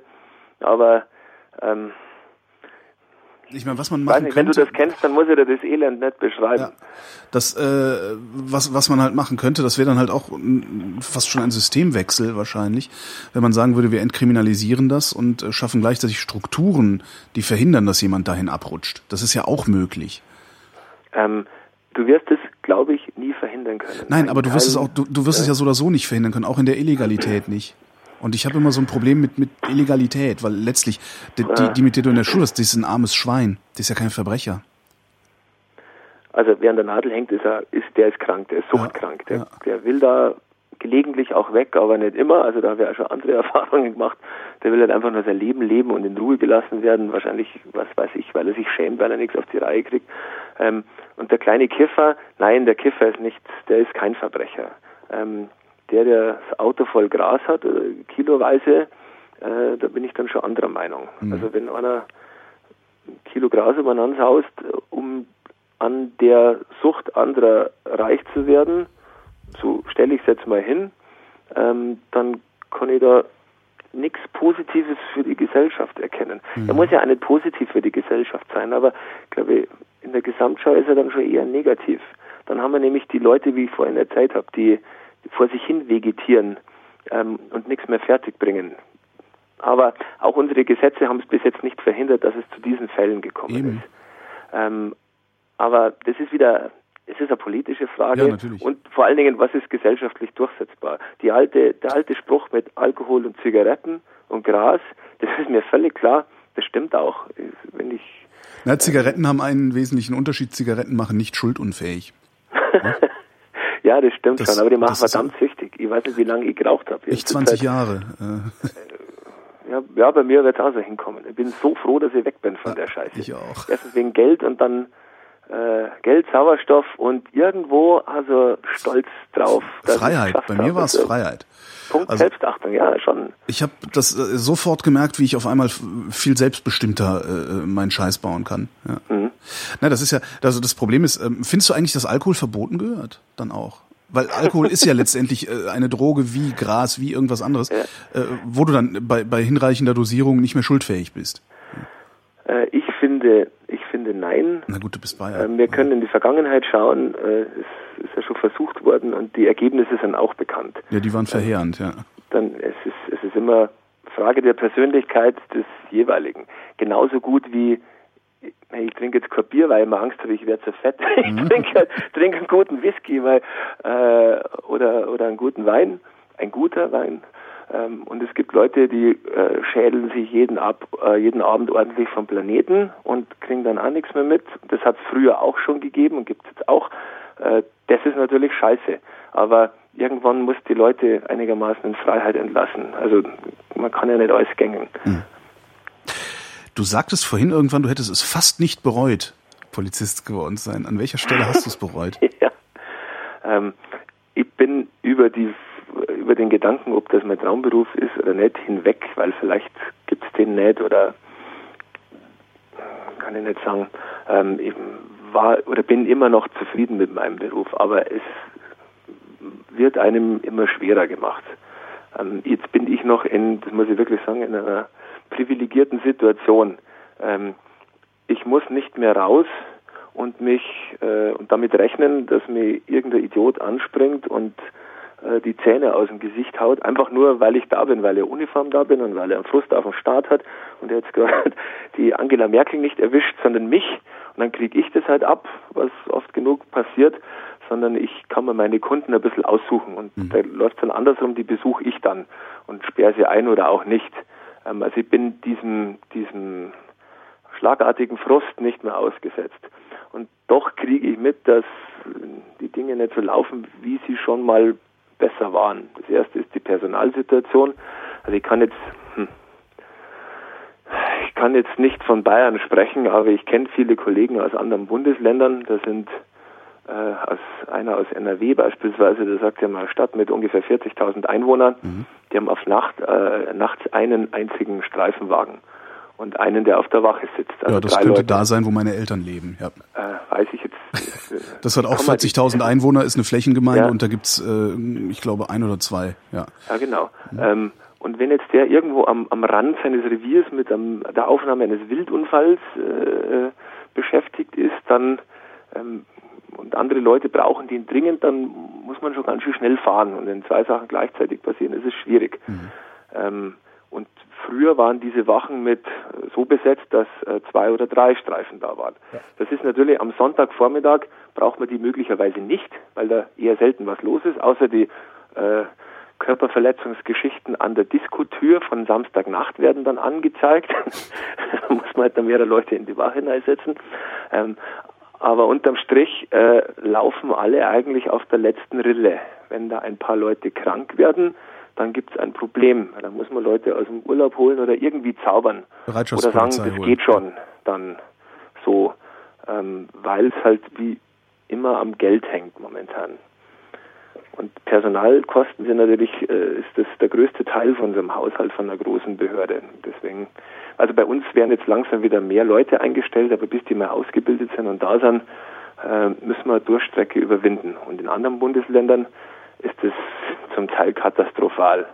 Aber die dürfen es dort nicht sagen, weil die, soll man sagen, als Beamte, gerade als Polizisten, haben wir kein gänzlich uneingeschränktes Recht auf freie Meinungsäußerung. Gell? Ja, also wenn ich in Berlin gucke, also so, ich sag mal, Experten, äh, also äh, Leute, die sich damit auskennen, äh, sagen mir, ähm, dass das organisierte Verbrechen oder die organisierte Kriminalität hier in Berlin relativ ungeschoren agieren kann, weil die Polizei nicht die Ausstattung hat, mit denen den Kampf aufzunehmen.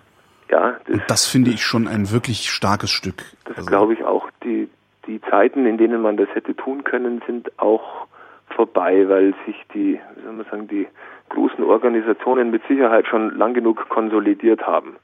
Äh, wenn ich natürlich Jahre oder Jahrzehnte lang mehr Geld im Drogenhandel und Menschenhandel und Waffenhandel verdiene, ähm, kann ich es dann nach 20 Jahren endlich mal in eine ordentliche, anständige Firma investieren, genau. wo das Geld aus dem Ausland kommt, wo man nicht erklären muss, wo das her ist.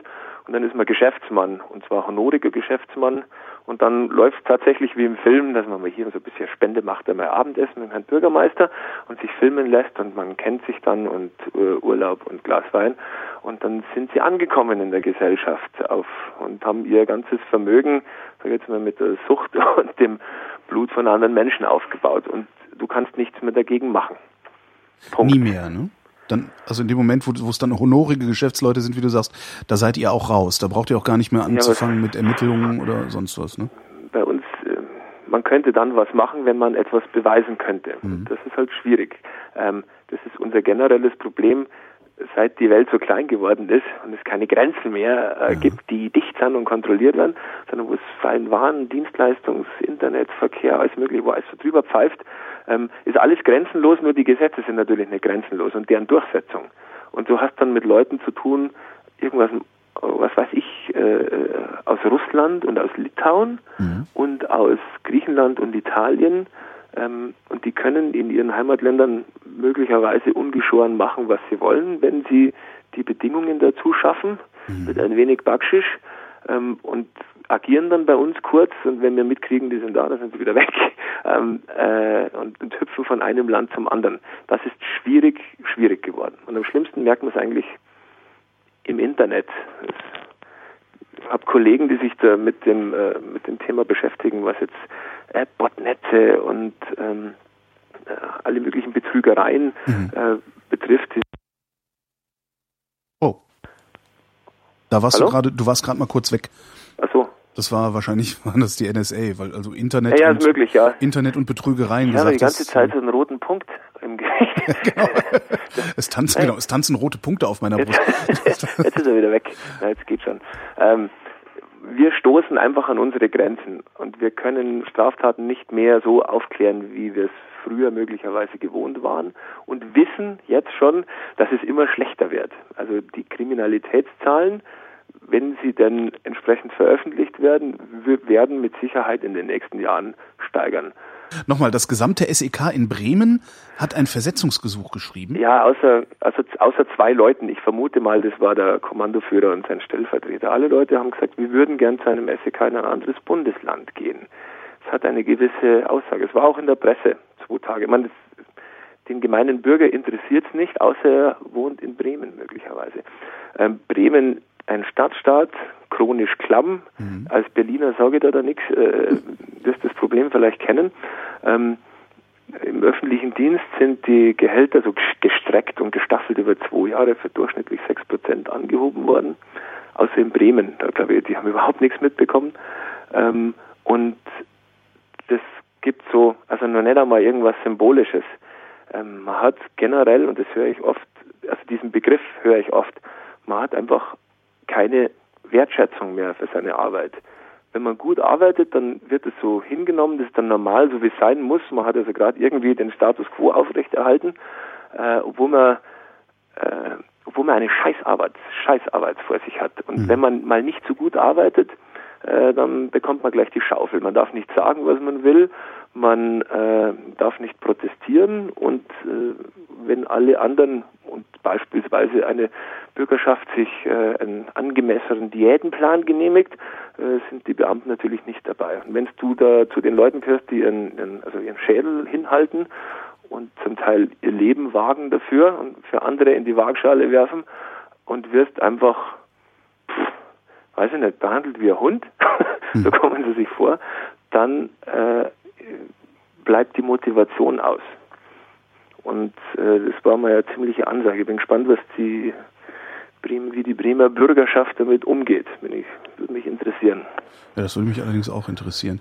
Ähm, wenn du sagst, dass das, dass es immer schlimmer wird, also für die Polizei auch immer schwieriger wird, äh, Verbrechen zu bekämpfen, bedeutet das doch, dass sich in Zukunft Verbrechen wieder lohnen wird? Oder lohnt es sich heute schon? Also für die, die wir nicht erwischen, lohnt es sich heute schon. Ja, das ist klar. Das ist klar. Ähm, ich kann da aber nicht sagen, wer das ist. Äh, das ist wieder die berühmte Dunkelfeldforschung. Mhm. Ähm, äh, und da wird es schwierig. Also wir gehen davon aus, dass wir nur einen ganz kleinen Teil der äh, Drogen äh, abgreifen können, die täglich an, unserer, an unserer Autobahn vorbei auf und ab fahren. Mhm. Ähm, bei Sachen wie Tötungsdelikten zum Beispiel waren die Aufklärungsquoten eh immer großartig. Aber wer verdient mit Tötungsdelikten? Kein Mensch. Das ist eigentlich nur für Leute, die durchdrehen. Ähm, verdienen kann man heute, verdienen kann man meistens im Internet durch Betrügereien äh, und natürlich äh, diesen ganzen anderen äh, anderen Komplex, was jetzt äh, mit der Börse zu tun hat oder äh, was weiß ich, Rohstoffhandel, aber das ist natürlich nicht mein Thema. Mhm. Aber was jetzt die Inlandskriminalität anbelangt, geht das meiste über EC-Kartenbetrug, äh, Betrug übers Internet.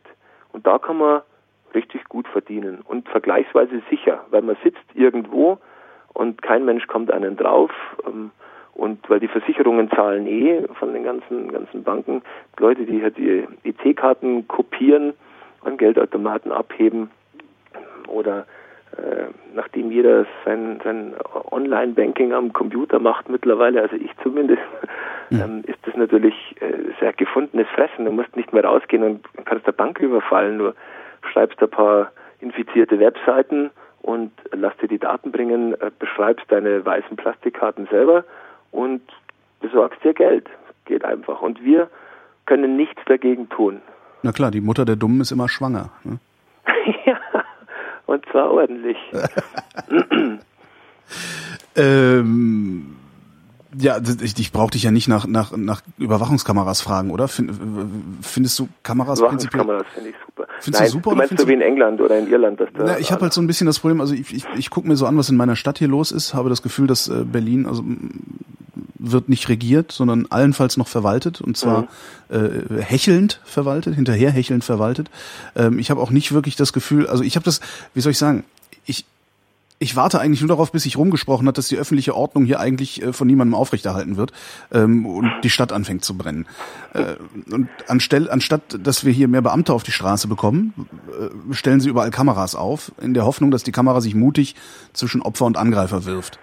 Ja, ja, so es England zu beobachten ist. Ja. Äh, das tut sie natürlich nicht. Ähm, da gibt es viel Forschung dazu. Ich, ich sage auch, dass eine Kamera ähm, manchmal ein bisschen ein Alibi ist ähm, manchmal kann es vielleicht auch was helfen. Bloß was bringt's mir, wenn ich äh, auf der Straße äh, ein paar aufs Maul bekomme und mein Handy und mein Geldbeutel ist weg oder einfach nur ein paar aufs Maul, weil ich ja da bin, zur falschen Zeit am falschen Ort war. Mhm. Und hinterher kann man dann feststellen, hm, das war ein Typ mit einer schwarzen Jacke und der ist in den U-Bahn-Abgang gelaufen dann. Und zehn Minuten später kommt irgendjemand. Das bringt mir natürlich nichts. Auf der anderen Seite ähm, ist, ob dann da jetzt auch immer ein Polizist da ist, weiß ich nicht. Aber was mir aufgefallen ist, also wenn ich gelegentlich in London bin und äh, mit der U-Bahn da umeinander fahre, es gibt eigentlich auch nachts fast keine U-Bahn-Station, wo nicht immer irgendwelche Leute da sind. Es sind keine Polizisten, sondern die, die an den Drehkreuzen da dort stehen und die Touristen beim äh, Aufladen von den Karten helfen. Es ist immer überall irgendjemand da. Mhm. Da lagert niemand, da gibt's äh, ich weiß nicht, wie es in, in, in Brixton oder Upper Clapton ist, da mag es vielleicht ein bisschen anders ausschauen, vielleicht gibt es ja gar keine U-Bahn mehr, aber ähm, äh, da ist jemand da und da habe ich noch nie irgendwie Ärger oder Gefühl von Unwohlsein erlebt. Das geht mir weil ähnlich, ich da durch eine Gruppe Idioten durch muss, die da auf der Treppe äh, Wodka saufen drumhängen und Leute anpöbeln oder sowas. Mhm. Habe ich da nicht erlebt. Bei uns schon. Ja. Und Unabhängig also, von der Stadt, in der man sich in der Bundesrepublik ja, befindet, im ja, schon. auch. Das ist äh, schon bemerkenswert, ja. Würdest du dir als Polizist wünschen, also das ist jetzt natürlich, also wäre dein feuchter Traum eine, eine flächendeckende Kameraüberwachung, damit du es bei der, bei der Fahndung hinterher einfacher hast? Oder bei der, bei der Aufklärung? Jetzt sagen wir mal so, wenn, wenn was Heftiges passiert, äh, dann ist, oder ein Beispiel, jetzt nicht bei uns, äh, diese, was in Oklahoma, Bombenattentat mhm. auf diesem Marathonlauf oder sowas und auch die da aus, äh, die zwei waren es Tschetschenen, äh, mit so einem Dampfkochtopf eine Bombe gebaut und gezündet im Zieleinlauf oder sowas von mhm. irgendeinem Lauf. Ähm, es hat keine staatliche Kamera gegeben, die das da aufgezeichnet hat, aber der McDonalds hat es aufgezeichnet und die Tanke vielleicht vorher ähm, und hier ein Geschäft mit Kameraaufzeichnung an da und dort und so haben die Bilder ermitteln können von den Tätern und so haben sie äh, ermitteln können, dass einer tot ist und der zweite möglicherweise flüchtig ist und wer das ist, weil sich Leute gemeldet haben, ja, den kennen wir und der ist dann schließlich auch äh, festgenommen worden, als er sich in dem Boot versteckt hat. Ähm, Ob es ohne Kamera gegangen wäre, weiß ich nicht. Vielleicht wäre es gegangen, dann Wochen später, vielleicht hätte er sich absetzen können, vielleicht hätte er die zweite Bombe zünden können, wenn es eine gegeben hätte. Vielleicht, vielleicht, vielleicht. Kann ich nicht sagen. Ähm, das ist ein Punkt. Der, Staat hat so gut wie keine Kameras irgendwo hängen. ähm, die, die wir so zur Beobachtung von großen Plätzen haben beispielsweise, die dürfen dann zum großen Teil nicht aufzeichnen, sondern da sitzt einer am Monitor mhm. und der darf auch nicht nah hinzoomen, sondern sind da total und wenn er sieht, ah, da könnte irgendwas sein, dann darf er hinzoomen, dann muss das aber auch dokumentiert werden, dass es da einen Grund gegeben hat und dann kann er da jemand hinschicken. Wenn aber jemand kommt und sagt, ich bin da gerade äh, beraubt worden, äh, vor einer Stunde äh, da und da, dann haben wir da die Aufzeichnungen im Regelfall nicht.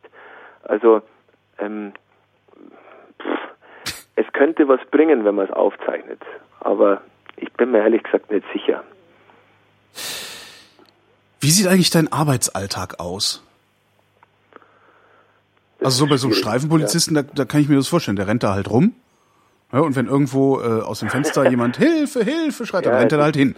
Also so. da bist leider schon falsch. Also der hockt erst mal am Computer, weil er ähm, kennst du Unterschriftsmappen, weißt du, wo für jeden ja. Tag des Monats so 30 Fächer drin sind. Mhm. Von denen hat er im Durchschnitt zwei Mappen und in, in jeder Falte liegt ein Fall, das ist ein Unfall, eine Anzeige wegen Diebstahl, eine Verlustanzeige, äh, irgendein Unsinn. Also 30, 40, 50, 60 Sachen bei uns in Bayern, weil wir noch einigermaßen gut aufgestellt sind. Ich kenne Leute, die haben zwei oder 300 von diesen Fällen ständig, äh, die alle weggeschrieben werden müssen oder bearbeitet werden müssen. Ähm, dann versucht er, so, so gut es geht, seine, was weiß ich, Unfallberichte, Ermittlungsberichte von allen möglichen zu schreiben. Äh, dann muss er rausfahren. oder er freut sich, dass er endlich mal weg kann vom Computer.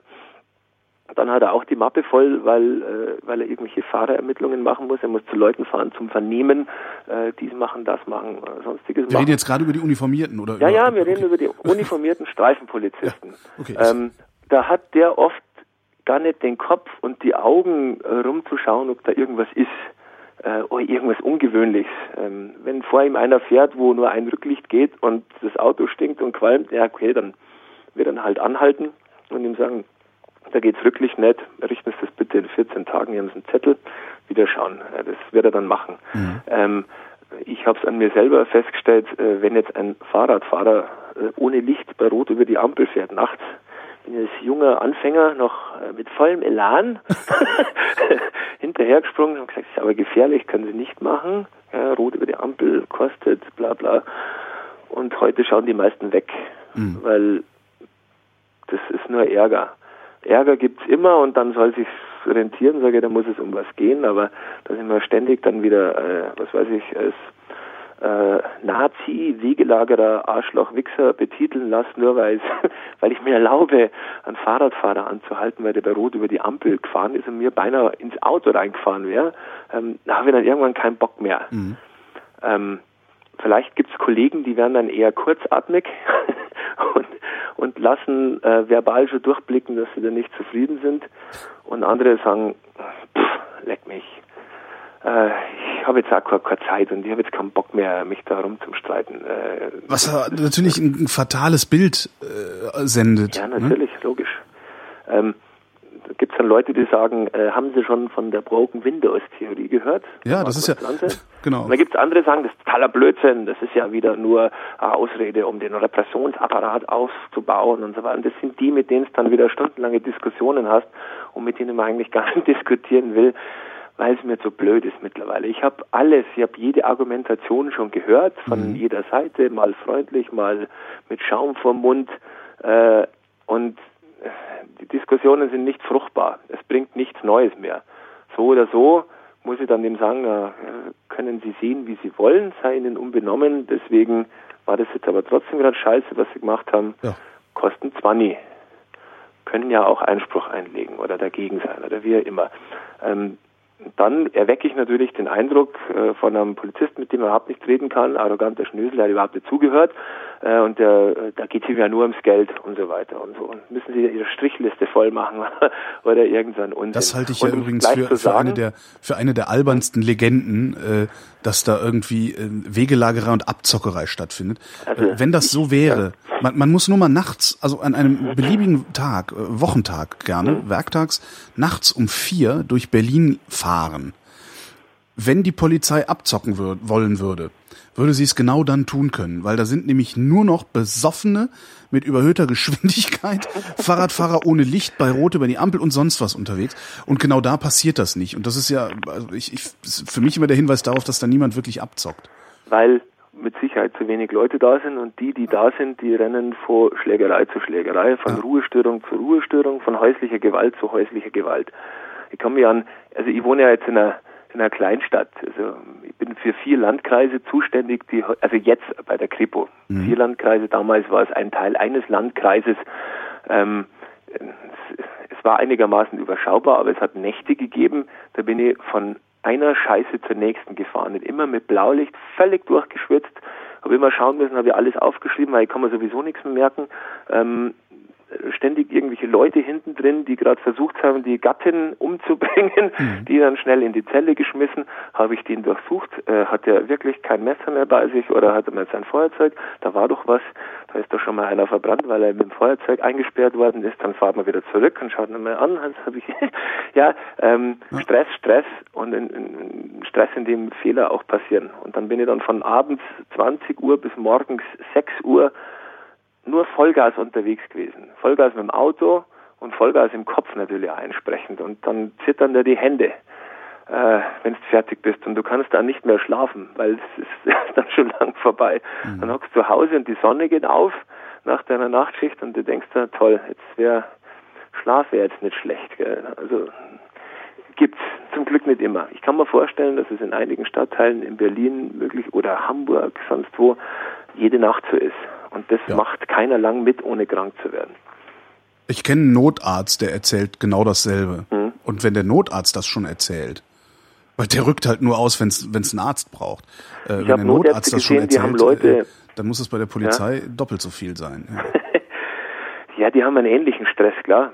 Viele Einsätze haben wir auch miteinander. Ich war zum Beispiel mal eingesetzt äh, im Oktoberfest, eine Woche lang in München, Wiesenwache ähm, war auch mal äh, in der Presse durch äh, ein paar skandalbehaftete Vorgehensweisen von Kollegen, die mittlerweile entfernt worden sind.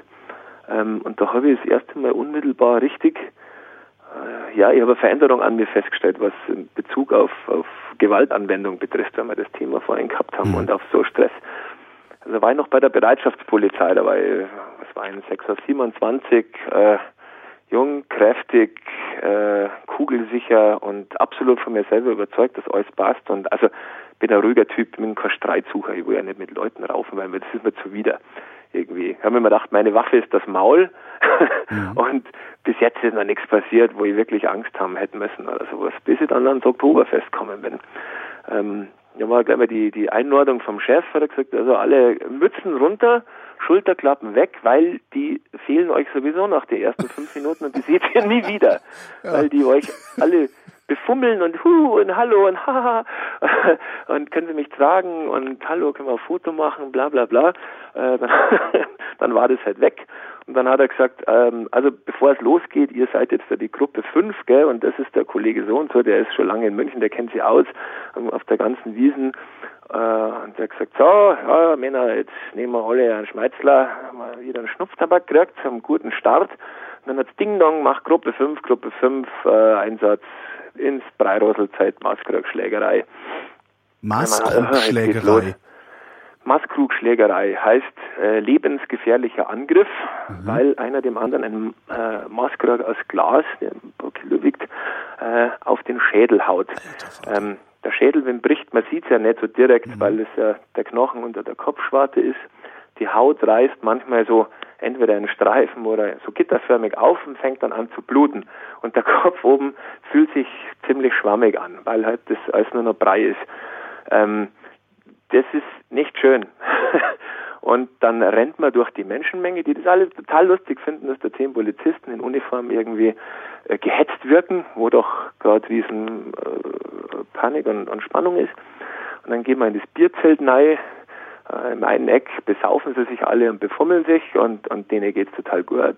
Und im anderen Eck ist ein riesen Blutspur am Boden und ein paar Ordner raufen mit irgendjemandem und, und, und halten Abstand von einem, der halt da mit Maßkrügen um sich schmeißt. Weil mhm. wenn du einen ins Gesicht äh, kriegst, dann hast du erstmal längere Zeit Sendeschluss. Und dann sagt er so, und den holen wir jetzt raus. Das ist dann äh, immer reizvoll und dann wollen wir am Anfang so, hör doch auf und leg doch und das interessiert den Scheiß, was der erzählt. Also, geh mal her, ich bring dich um, du Drecksau.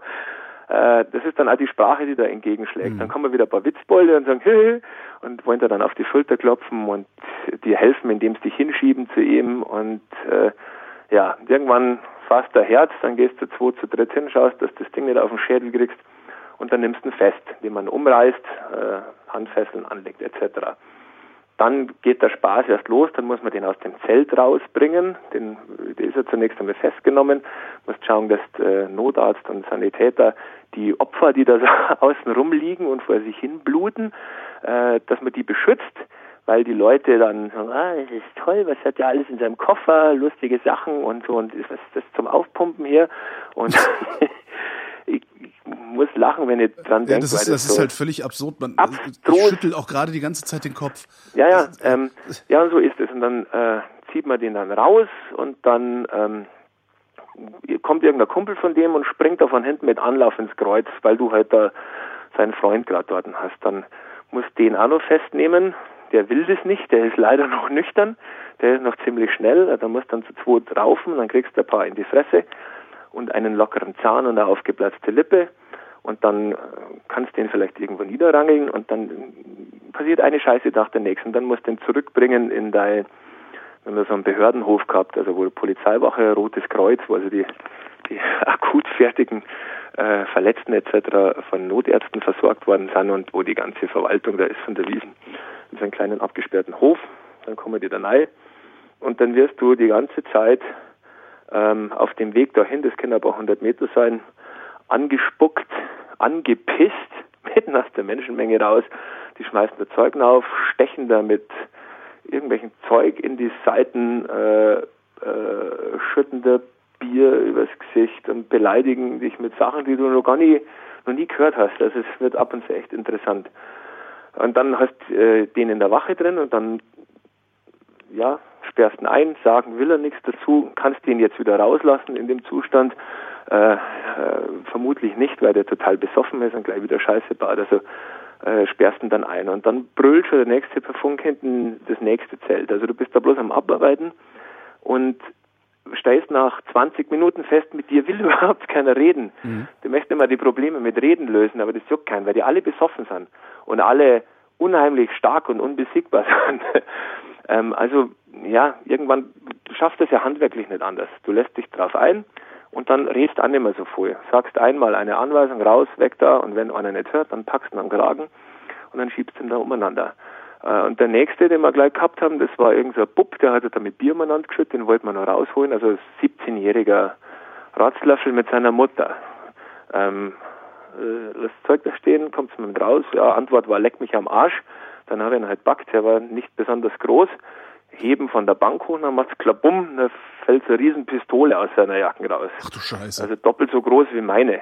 Ich kann in dem Moment nicht sagen, ist das eine Gaspistole und wenn schon, hat er es bei öffentlichen Veranstaltungen auch nicht mitzunehmen, ist auch verboten. Oder ist er scharfe? Die Leute sehen das, alle schreien, ha, der Polizist hat eine Pistole hingeworfen. die Leute gehen außen rum in Deckung, weil meiner jetzt wäre gleich geschossen. Dann kommt die Mutter und haut da die Handtasche in die Fresse. Lassen Sie meinen Sohn los und Polizeigewalt und schaut alle her, schauen Sie alle her, was der macht. Mein Sohn hat überhaupt nichts gemacht, der hat überhaupt nichts gemacht und brüllt und dann surren die Kameras und, und äh, du wirst aufgenommen und es ist einfach göttlich. Es ist wirklich, es ist wirklich ein Wahnsinn. Nach dem ersten Tag habe ich mir gedacht, am nächsten Tag bin ich krank, habe ich keinen Bock. Das, das, das tue ich mir nicht mehr an. Ich habe gestunken, immer von oben bis unten nass äh, mit allen möglichen Sachen, wo ich es gar nicht wissen möchte. Und dann haben wir gedacht, ja, aber die Kollegen am nächsten Tag, dann sind ja nur einer weniger und die anderen sind so klein und ich wäre eigentlich schon groß. Den das kannst du dir nicht antun. Also war am nächsten Tag wieder da. Am nächsten Tag ist der Notarzt zu uns rübergelaufen äh, und hat gesagt, bitte Hilfe, da ist ein Verrückter bei mir, der reißt allen Patienten die Nadeln aus dem Körper. Äh, dann sind wir rübergerannt und den haben dann zwei Sunnis mit Taschenlampen erlegt schon, diesen Typen. Also es ist wie in einem, in einem ganz schlechten Film. Wie? Das, wenn ich versuche, irgendjemand zu erzählen, wie das die ganze Woche so gegangen ist, schüttelt der nur noch den Kopf. Wie schafft und, ihr es, Also das ist ja klar, das, auf dem Oktoberfest ist das alles sehr, sehr konzentriert und sehr, sehr verdichtet. Aber letztendlich ist das ja das, was ihr Polizisten den ganzen, eigentlich euren gesamten Dienst lang erlebt. Äh, nur halt nicht. Ja, jetzt bei weitem so natürlich. Ja, natürlich, ich ist sage, ist halt verdichtet. Aber wie, wie, wie macht ihr das nicht in die totale Menschenverachtung abzurutschen? Habt ihr eine ständige Supervision, irgendwie Betreuung durch Äh, Psychologen oder sowas? Haben wir früher gehabt, indem wir ähm, uns zusammengesetzt haben nach dem Dienst. Also wo ich Anfänger war, haben wir dazu ein Bier getrunken, eine halbe, bevor man sich dann äh, in die Freizeit verabschiedet. Und zwar nicht, damit man ein Bier trinkt, sondern damit man über das, was man erlebt hat, nicht mehr redet. Wir müssen oft miteinander reden, weil wieder irgendwas nicht geklappt hat, irgendwelche Absprachen nicht funktioniert haben. Wie machen wir das beim nächsten Mal besser? Ähm, da bemühen wir uns aber selbst drum. Wenn da Kollegen zusammenkommen, die da keinen Wert drauf legen, dann gibt es das halt nicht. Und dieses Zusammensitzen gibt es bei uns schon lang nicht mehr. Das hat jetzt nur nebenbei was mit dem seit vielen Jahren bestehenden Alkoholverbot auf die Dienststellen zu tun, was ich im Übrigen begrüße. Äh, Es war in die Anfangszeiten oft ein bisschen skurril, ähm, aber wie soll man sagen, das kann man nur machen, wenn man einen guten Zusammenhalt hat, wenn man sich gegenseitig vertraut. Und das gegenseitige Vertrauen unter uns Kollegen ist nicht immer so, wie es schon mal war. Es ist bei uns intern äh, zu einem, wie soll man sagen, zu ein bisschen am, am, am, am Wettstreit geworden. Jeder würde ganz gerne äh, natürlich vorwärts kommen, dass man also Perspektiven hat, äh, sich beruflich zu entwickeln, ist, glaube ich, für jeden wichtig, also für, für die ganze Motivation allgemein. Und früher hat es das halt gegeben, weil man halt dann in, nach ein paar Jahren ist man dann Obermeister geworden und nach ein paar Jahren Hauptmeister und dann hat man noch irgendeine Amtszulage bekommen, also man, man ist halt befördert worden. Das ist jetzt gar nicht mehr so der Fall. Also es kann sein, dass man sehr lange überhaupt nicht befördert wird. Vor allen Dingen in den anderen Bundesländern, auch da muss ich wieder einschränken. Bei uns ist da einiges noch in Ordnung, aber ähm, für die Frage, äh, werde ich zugelassen äh, für den gehobenen Dienst, fürs Studium, ja oder nein, ähm, muss man sagen, da wird, werden schon Unterschiede gemacht, ob Leute viel Papier vorweisen können oder nicht. Weil eins ist klar, wenn einer viel schreibt, viel äh, Vorgänge und Anzeigen bearbeitet, dann arbeitet er auch viel. Ja. Dann schaut er halt hin. Und es gibt Leute, denen ist das alles wurscht. Die fahren mit Scheuklappen durch die Gegend, die haben dann entsprechend weniger. So wird argumentiert, dass viele Sachen Teamleistung sind, ähm, die eine ganze Dienstgruppe miteinander oder nur die zwei, das Streifenteam miteinander erarbeitet und der eine halt besser schreibt äh, und der andere äh, schneller denkt draußen und dafür sorgt, dass das alles äh, sicher ausgeht oder äh, sehr gut äh, Situationen verbal entschärfen kann, aber nicht auf dem Papier und deswegen ungern schreibt. Ähm, deswegen ist er ja kein schlechterer Beamter. Aber das wird dann wird mittlerweile in die Waagschale geworfen. Das heißt, wer kein Konkurrenzdenken an den Tag legt, ähm, der kann es sich leisten, äh, einfacher im, im Team zu arbeiten. Und wer weiterkommen will, der muss dann da schon ein bisschen schauen und sich die Weichen stellen. Verstehst du, was ich meine? Ja. Das heißt, die, die im nicht so Grunde, im. Grunde sickert, sickert die kapitalistische Verwertungslogik langsam aber sicher in unsere Polizei ein. So klingt das ein wenig. So, nach, nach, Es ist jetzt schwierig. Ähm, jeder Fleck, jede Dienststelle ist da schon anders. Ja, es steht und fällt alles mit den Leuten, die da beteiligt sind. Wer immer da Chef ist, da gibt's gute und schlechte. Äh, und bei den einen ist das Betriebs- und Arbeitsklima besser und da arbeitet man lieber und fühlt sich äh, wertgeschätzter und äh, aufgehobener und da macht Arbeiten Spaß und deswegen engagiert man sich mehr. Und bei anderen muss man einfach nur schauen, dass man am besten keinen Fehler macht. Mhm. Und wer keinen Fehler machen will, soll am besten gar nichts machen. Aber dann dann stehen nicht- auch nichts. Dann stehen aber, steht aber nicht so oft sein Name unter irgendwelchen äh, Papieren. Ja, das ist schon richtig, aber das nimmt man dann vielleicht immer hin. So viele sehr, sehr gute Leute, sehr also blendende Charaktere, gute Leute erlebt, die halt einfach äh, Pech gehabt haben und äh, nicht weitergekommen sind, etc. Aber das ist wahrscheinlich in, in jeder großen Firma so. Wir sind jetzt in Klar. unserem Bundesland ja 35.000 Leute ungefähr. Das ist schon ein ganz schöner Haufen. Was wir noch gar nicht hatten, äh, dein Alltag als Drogenfahnder. Mhm. Also Ja, was machst du? Du kommst Ich morgens vorhin schon mal angesprochen und ich habe es geschickt umschifft. ähm, man kann es gar nicht so einfach sagen. Also grundsätzlich bin ich zu den üblichen Bürozeiten an meinem Schreibtisch und äh, betrachte Papier oder einen Monitor. Mhm. ich bekomme ähm, Fälle, also Mitteilungen darüber, dass jemand äh, den Verdacht hat, dass ein anderer ein etwas größeres äh, Vergehen oder Verbrechen gegen das Betäubungsmittelgesetz begangen hat, weil dieser oder jener in seiner Vernehmung in einer ganz anderen Sache gesagt hat, ja, und der hat auch, der verkauft auch und der hat einmal Kilo zu Hause liegen und so. Das habe ich schon, das habe ich noch nicht selbst gesehen, aber ich kenne jemanden, der es gesehen hat und der sagt es, äh, weil sich Leute an uns wenden, die sagen, ich kann Ihnen das offiziell nicht sagen, weil wenn ich es tue, bin ich tot. Ja. Aber ich kann mit diesem Wissen nicht leben. Äh, es ist so und so und der macht dieses und jenes. Äh, können Sie da irgendwas machen? Ähm, oder weil wir halt zwei andere Kollegen zufällig draufgekommen sind. Was wir nicht machen, also wir die Drogenfahnder bei der Kripo, Drogenfahnder bei anderen Dienststellen schon, ist, dass wir rausfahren und irgendwelche Leute kontrollieren und schauen, ob die was in der Tasche haben. Ähm, wir kriegen das eigentlich schon geliefert von den anderen Dienststellen. Wenn es um qualifizierte Handelsfälle geht, also eine gewisse Mindestmenge vorliegt oder eine gewisse Intensität. Und dann mm, schauen wir das an, wie ich das bewerte, ist das glaubhaft oder nicht.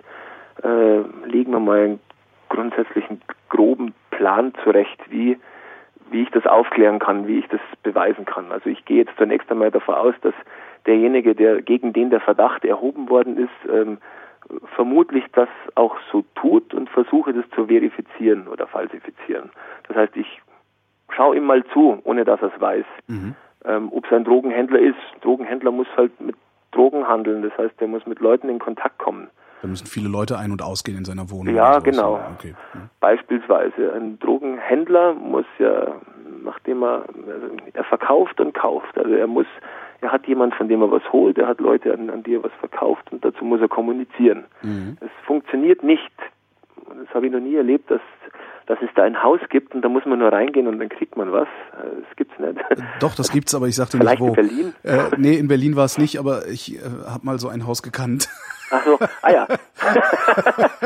okay. In der Tat, das hat mich auch wirklich sehr, sehr, sehr irritiert, dass das da so ging. Also, nee, okay, da gehst also, du einfach hin und klingelst. Ja. Was? Ah, das ist okay. ist das, kannst du mal spät, gibt's das noch? Das äh, ich glaube nicht, das ist, ja, okay. äh, oh, Na, weia, das ähm, ist ach, über 15 Jahre her ist das. Okay. Und die Kommunikation ist total wichtig heutzutage. Mhm. Früher ist es halt irgendwie so mündlich gegangen oder man hat sich mal getroffen oder gesehen oder man hat halt dann einfach telefoniert. Ähm, und heute telefoniert man oder benutzt irgendwelche Wege übers Internet zu kommunizieren. Ähm, und wenn sich der Verdacht erhärtet hat, dass das der Fall ist, dann wollen wir natürlich auch feststellen, wie weit, wie weit geht es, um welche Mengen geht es hier, um welche Waren, äh, äh, was wird dabei verdient etc. Und dann müssen wir uns die Kommunikation anschauen. Ähm, und das führt dazu, dass ich also äh, Telefonleitungen überwache, Telefongespräche abhöre und den Internetverkehr überwache. Mhm. Und das sollte ich vielleicht erklären, wie das äh, vor sich geht. Das wäre mal ganz wichtig, weil wenn ich momentan auf Google News schaue, was in, in den Schlagzeilen so steht, dann hören wir Prism und Tempora und Überwachungsstaat und mhm. äh, Direktzugriff und das ganze Zeug. Ähm, was mir auch Sorgen bereitet, wenn es denn so sein soll. Aber das ist das, was du nicht hast, weil du bist nicht der Geheimdienst, ne? So ist es. Damit haben wir überhaupt nichts zu tun. Also schaut von außen gleich aus. Auch der Geheimdienst überwacht Handys oder, oder, ja. oder Telefonleitungen und das Internet und wir auch, aber völlig andere Rechtsgrundlage. Also wenn Ärgert ich der Meinung bin, also weil ja? die Daten sind ja für dich eigentlich auch wertvoll, die die sammeln. Weil eigentlich würdest du doch darauf Zugriff haben wollen, oder nicht? Wollen. Ganz im Ernst.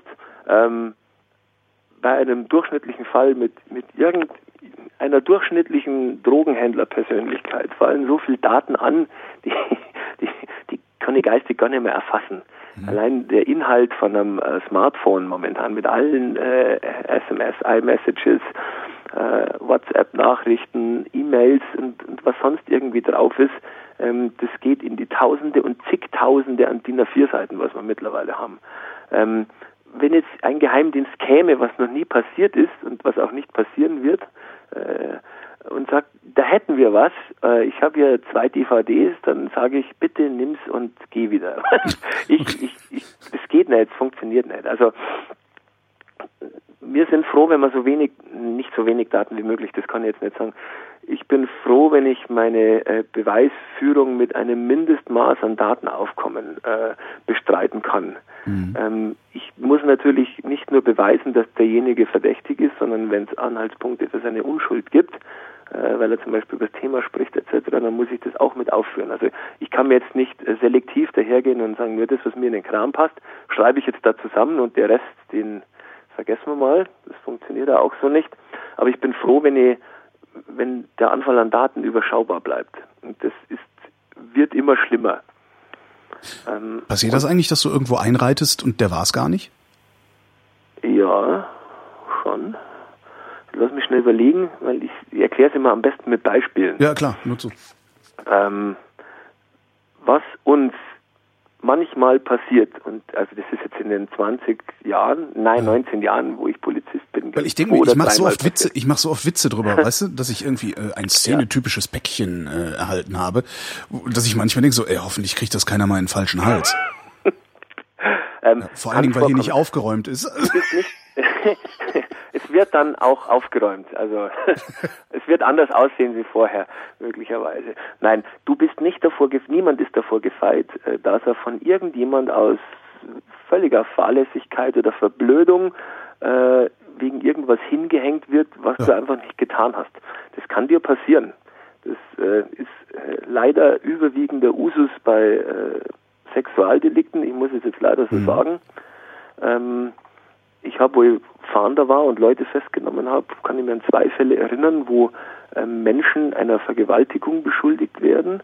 Das ist ein schweres Verbrechen mit zwei Jahren Mindeststrafe, also unter zwei Jahre Freiheitsstrafe äh, sieht das Gesetz da gar nichts vor.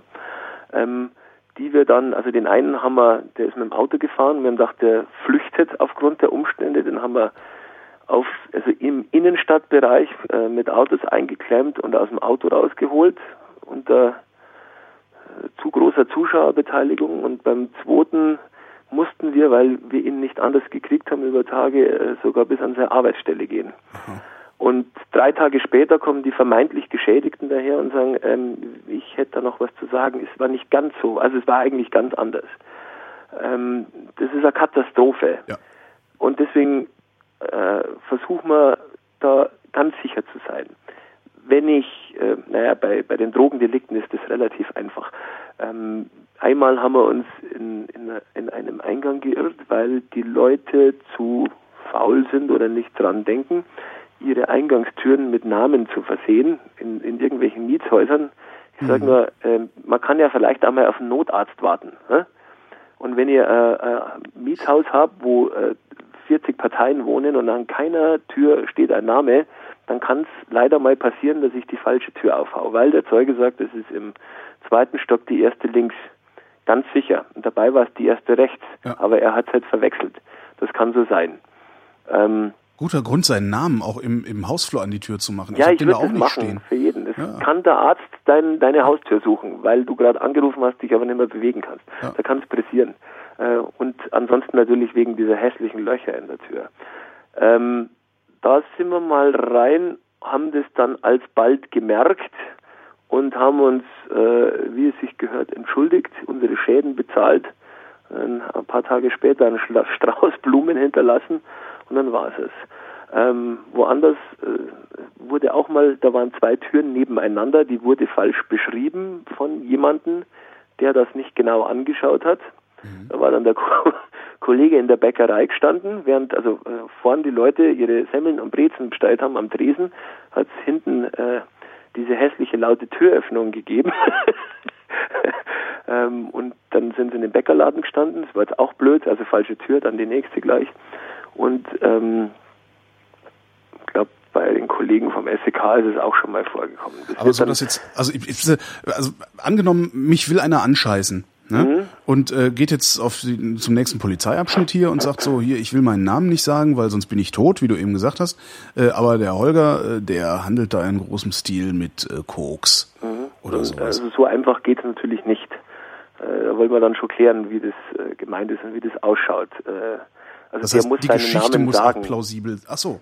Also mit, mit dem Anonymous äh, äh rede ich eigentlich nicht. Wenn er sagt, ich, ich, ich weiß was, aber ich sage ihm nicht, wer ich bin, dann soll er wieder gehen. Mhm. Dann habe ich das auch nicht gehört. Das ist, ist mir dann egal. Das, das, funktioniert nicht. Ist das nur dir egal oder ist das der Polizei dann? Das ist der Poli ja, dann, dann müssten wir, weil er dann Zeuge möglicherweise einer schwerwiegenden Straftat ist, seine Identität feststellen. Mhm. Unter Umständen dann auch gegen seinen Willen. Äh, das würden wir dann auch tun. Mhm. Die meisten erzählen aber äh, sichtlichen Blödsinn. Wenn jemand also wirklich ein Problem hat, wenn jemand kommt und sagt, ich, ich stehe dieser Person sehr nahe ähm, und ich bin der Einzige, der das weiß, ja.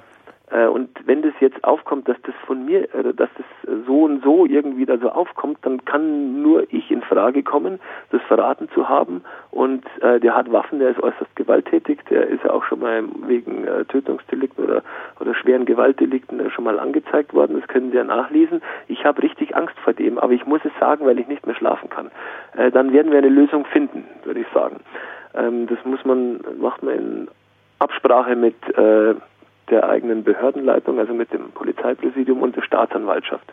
Wenn beide der Meinung sind, äh, das ist es wert, mhm. äh, dann ist man in der Lage, die Personalien dieses Zeugen aus dem Verfahren herauszulassen und dem weiteren Schutz angedeihen zu lassen. Ähm, das ist möglich. Wo stehen die Personalien denn dann? Weil irgendjemand muss ja wissen, mit wem er es zu tun hat. Mhm. Ähm, bei der Dienststelle, die das dann bearbeitet. Das bedeutet, dass die anderen äh, Polizisten, die grundsätzlich jetzt auf äh, Bereiche der ganzen Dateien zugreifen könnten, das auch nicht sehen. Mhm. Also ähm, entsprechend aufgestellt sind wir schon, dass wir eine Person dann äh, ernsthaft schützen können. Okay. Die taucht dann tatsächlich nicht auf. Und unter Umständen muss die auch äh, nicht, was ja eigentlich gesetzlich so vorgeschrieben ist, als Zeuge vor Gericht auftauchen. Aber wie gesagt, da muss dann schon eine echte erhebliche Gefährdungssituation mhm. äh, äh, vorliegen. Viele Leute wollen gern was sagen, aber wollen halt irgendwie damit nichts zu tun haben. Äh. Und ich, will, ich komme aber nicht vor Gericht und es funktioniert halt so nicht, weil das gesetzlich geregelt ist. Es kommt nicht der vor Gericht, äh, der ich will, sondern den der Richter will und den lässt er sich dann auch bringen. Ähm, also einfach so anonym jemand anscheißen und dann passiert äh, die große Achterbahn, funktioniert nicht. Wie kann man denn eigentlich eine Gefährdung na äh, ja, nachweisen? Also ich habe beispielsweise, ja. ich habe einen Stalker. Ja? Ähm, ich weiß nicht, ob der nicht irgendwann mal austickt und gewalttätig denn, wer das ist, dieser Stalker? Ich weiß, Kennt wie er heißt, aber mehr weiß ich nicht. Weiß die Polizei auch, wer das ist? Das weiß ich nicht. Also ich habe es der ähm. Polizei, du bist der erste Polizist, dem ich mhm. davon erzähle. Ähm, bisher denke ich mir, ja, komm, äh, also ich, ich, lese halt, was der so im Internet so schreibt äh, äh, über mich und ähm, ich denke mir mal, ja, okay, du bist ein so ein armes Schwein, dich zerreiße ich in der Luft, wenn du vor mir stehst. Aber es kann natürlich auch sein, dass der irgendwann mal bewaffnet vor mir steht oder sowas. Ähm, Dazu müsste man wissen, wer es ist. Und mhm. jetzt äh, kann es sein, dass diese Person beispielsweise schon mal Polizeikontakt hatte, weil er ja gut, weil, weil ich nicht der Erste bin, dem er auf den Zweimal einen Lippenstift geklaut hat, dann ist also. das das eine. Weil er beispielsweise zweimal tote Katzen an die Haustür der Nachbarin genagelt hat, dann wäre es vielleicht was anderes. Ich habe gerade das Gefühl, als hättest du sowas schon mal erlebt. Äh, nein, das okay. entspringt eigentlich nur meinem natürlichen Zynismus. Ah, okay. Aber ich, dachte, ich, nein, ich, ich, ich kenne so Leute, es gibt welche, die sind ein bisschen komisch. Mhm. ähm, äh, und dann kommt es halt den muss man sich halt anschauen. Äh, jemanden zu stalken, äh, also den praktisch äh, nachzustellen, richtig äh, zu belästigen, äh, nachzuspähen, nachts ums Haus schleichen, in die Fenster Nee, so weit geht er nicht, also der äh, bleibt im Internet ja, damit. Okay. Ja. Aber möglicherweise auch übers Internet, weiß ich jetzt nicht ganz genau, stellt schon eine Straftat dar. Ah. Die Polizei ist nicht mehr gehalten, die Straftat zu verfolgen, also zu schauen, dass man das an die Staatsanwaltschaft petzt. Ähm, sondern ähm, kann unter Umständen äh, auch dabei äh, präventiv helfen, dass er ähm, dich möglicherweise in Ruhe lässt. Das kann, also es gibt Leuten, denen hat man dann, das ist jetzt ein blödes Beispiel, aber das hat man halt früher so gemacht, denen haben wir halt dann den Computer weggenommen. Der ist dann sichergestellt, Punkt. Weil er immer über einen Computer äh, Leute gestalkt und beleidigt und belästigt hat. Mhm. Das kann man machen. Das muss man dann vom Verwaltungsgericht klären, ob, ob das dann so Bestand hat und bei uns hatte das immer Bestand. Äh, aber heutzutage ist das natürlich nicht sehr wirkungsvoll, weil dann kauft man sich halt einen neuen. Ja. Dafür Ja, haben diese jetzt- Leute immer Geld. Wenn ich jetzt zur Polizei gehe und sage, hier, ich fühle mich bedroht, helft mir mal. Ja, ja, die werden ne? dann mal ein Gespräch führen mit dir und dann Mhm. wird versucht abzuklopfen, wie die Bedrohung ausschaut. Es gibt eine Straftat, die heißt Bedrohung. Da geht es aber um das Bedrohen mit dem Tode oder mit äh, Achso, das ist jetzt nicht, wenn ich sage, so wenn ich, wenn ich äh, den Kanzler sehe, haue ich ihm aufs Maul. Das ist jetzt nicht die Äh, Bedrohung. nein, oder? das Okay. ist, jetzt hätte ich beinahe was Falsches gesagt. ähm, wenn einer vor dir steht und sagt, ich bring dich um, äh, dann ist äh, die Straftat der Bedrohung erfüllt. Mhm. Wenn einer sagt, mach das und das, sonst hau ich dir aufs Maul, dann ist die Straftat der Nötigung erfüllt.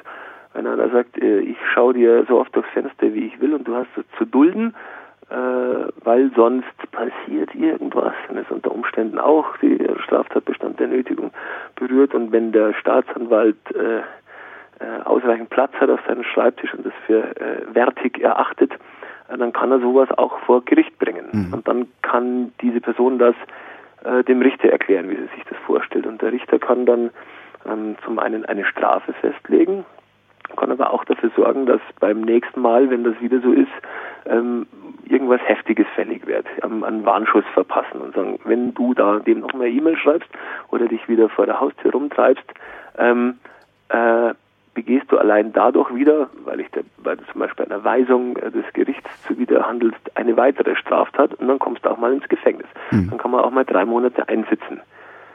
Überlegst dir, was du machst. Und das geschieht üblicherweise bei so Fällen häuslicher Gewalt, sage ich mal. Und äh, beim Stalking immer öfters. Also es kostet dich nichts und es schadet nichts, wenn du zur Polizei gingest und diesen Sachverhalt anbrächtest.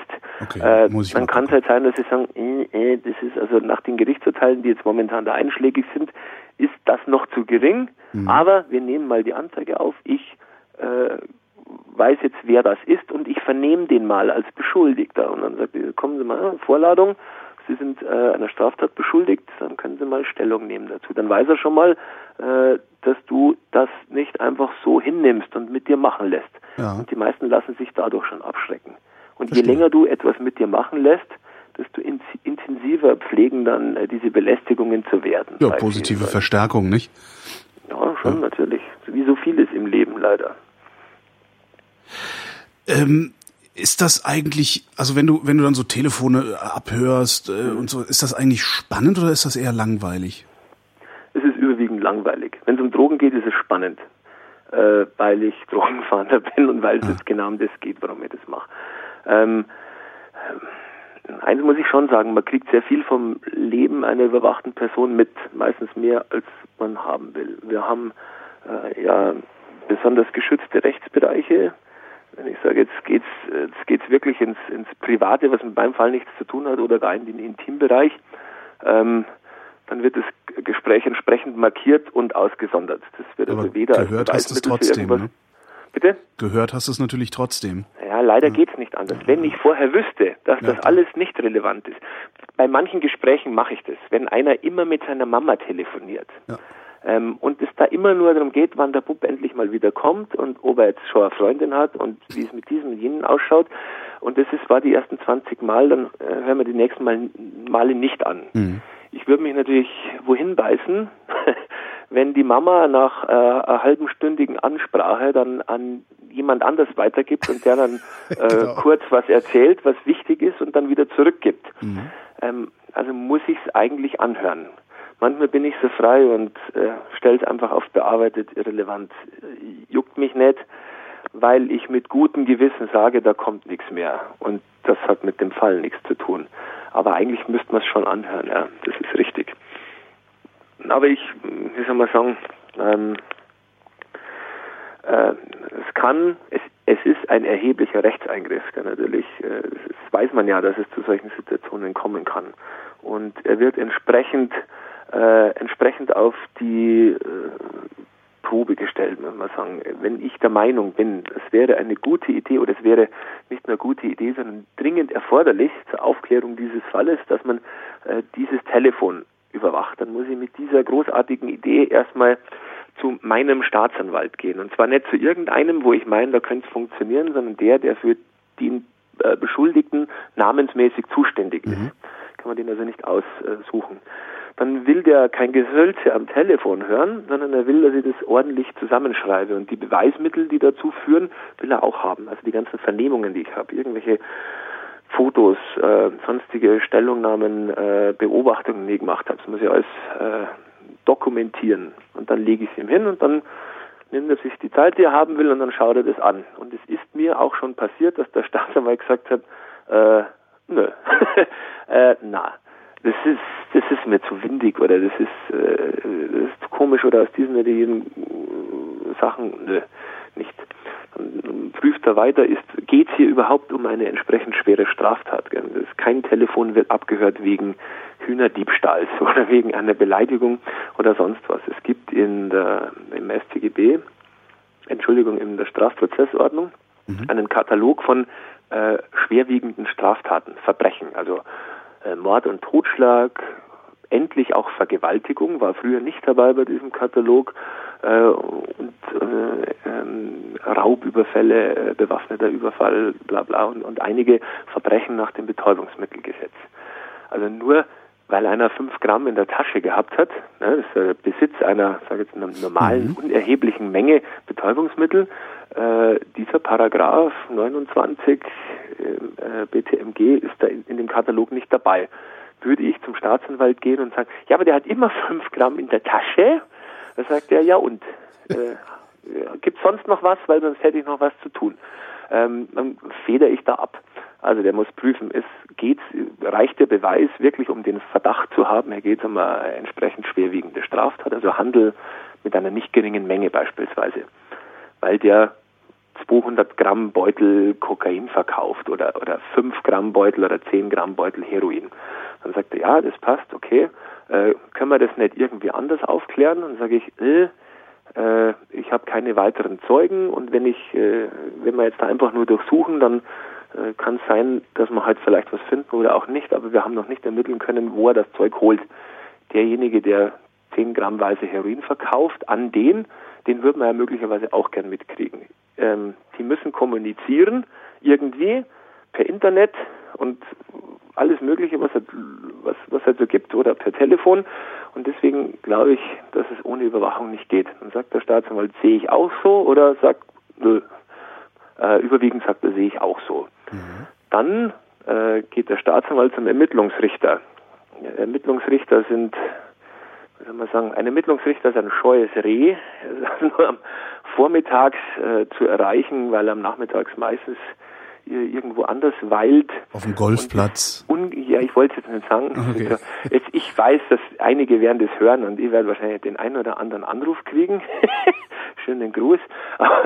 ähm, und sind meistens unleidig äh, und sind äh, bei weitem nicht geneigt, einfach alles zu unterschreiben, was man ihnen hinwirft. Das mhm. ist jetzt meine persönliche Erfahrung.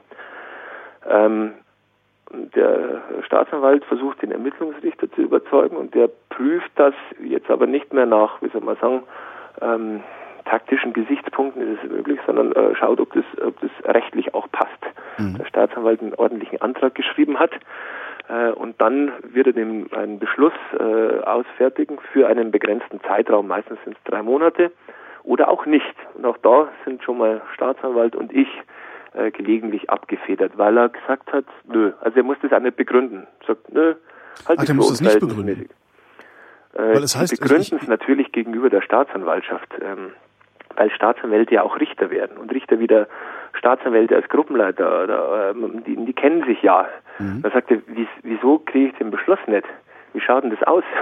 Nein, ich habe mal gehört, dass wenn ein Richter so einen, so einen Antrag ablehnt, dass er das begründen muss und wenn er ihn aber annimmt, muss er es halt nicht begründen. Das heißt, ihn anzunehmen ist weniger Arbeit. Da kann ich das sagen, das weiß ich nicht. Okay. Ähm, sicher ist es weniger Arbeit, wenn er einen Beschluss unterschreiben muss. Aber wenn er den ablehnt, also einer war höflich und hat mich angerufen und hat gesagt, äh, nö, äh, weil äh, halte ich für nicht verhältnismäßig. Mhm.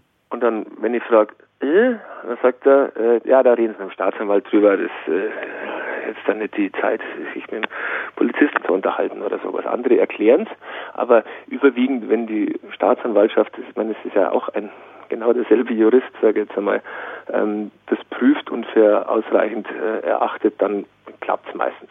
Dann erlässt er seinen Beschluss. diesen Beschluss faxt er mir zu, weil ich ja ganz gern gleich anfangen werde. Mhm. Und ich schicke diesen äh, gefaxten Berichtsbeschluss, fax ich weiter ans Landeskriminalamt. Die kümmern sich dann um die ganze Technik, setzen sich die mit den Netzbetreibern auseinander. Ähm, und der Netzbetreiber leitet dann seine Daten aus ans LKA und das LKA leitet die Daten weiter an mich und ich sitze dann an meinem Computer vor einer ja, so einer Art Datenbank, äh, äh Verwaltung und Software und lass mir dann und, und, und äh, sehe dann die Gespräche, wie, den, wie die so einlaufen und kann die dann abhören. Dann ist es, gibt es noch einige Nebenbeigeschichten. Also die Netzbetreiber, ähm, die wollen das eigentlich nicht. Man ist ja klar, sie wollen nicht, dass ihre Kunden überwacht werden, äh, weil das mit Sicherheit schlecht fürs Geschäft wäre, könnte ihr mal vorstellen. Also mhm. sie wollen sich nicht zum, zum äh, gefügigen Instrument des Staates machen lassen. Und deswegen prüfen die auch sehr genau, dass alles passt. Mhm. Wenn mein Faxgerät schlecht ist und das, der Datumsstempel ist etwas verwischt auf dem Gerichtsbeschluss, ähm, dann kriege ich einen Anruf und dann sagen die, nö, äh, der kann ja auf dem letzten Jahr sein oder den können, den haben es doch kopiert. Mhm. das äh, glaube ich jetzt nicht und das muss sauber sein, muss lesbar sein. Da gibt es nur eine Ver Verordnung äh, über die Telekommunikationsüberwachung, wo dann noch so Sachen drinstehen, dass der Originalbeschluss innerhalb von zehn Tagen äh, an die Netzbetreiber äh, gesendet werden muss. Und also mit dem Fax, das ich habe, äh, leiten die das mal auf Verdacht aus und wenn innerhalb von zehn Tagen der Originalbeschluss nicht da ist, was in 20 Prozent der Fälle leider der Fall ist, dann klemmen die da eiskalt wieder ab. Und Warum dauert denn das so lange? Kannst du da nicht einfach mal hinfahren und denen das geben? Manchmal wird's gemacht, aber die Netzbetreiber sitzen, was weiß ich, Auto ist in München, ähm, einer sitzt in Düsseldorf, mhm. der andere was weiß ich wo und wenn das Amtsgericht München äh, nach Düsseldorf was schickt, äh, dann dauert es in den internen Wegen, sagen wir jetzt von den Geschäftszimmern, bis die die Beschlüsse schreiben und dann äh, gibt es jemanden, der muss die eintüten und einer, der das Eintüten überwacht und dann muss jemand, äh, ja, ist jetzt gerade ein bisschen ein Blödsinn. Also ja, klar, dauert nein, sehr lange. Es dauert halt, genau. Das, das dauert lange. Also die halt Postlaufzeit ist, Brief, der, äh ist nicht der Punkt. Ja. Ähm, äh, also ein paar Hindernisse sind zu überwinden. Und dann, irgendwann funktioniert die Geschichte ähm, und dann äh, trudeln meine Gespräche ein und ich höre sie mir an und versuche sie sinnvoll zu bewerten. Jo, ähm, da gibt es natürlich äh, ein paar Besonderheiten. Jetzt kann es sein, dass es gibt eine Person, die überwacht wird, völlig zu Recht, wo jeder mhm. sagt, ja klar, das muss man machen, weil das der Pablo Escobar ist oder wie auch immer. Und der ruft seinen entfernten Bekannten Holgi an. Mhm.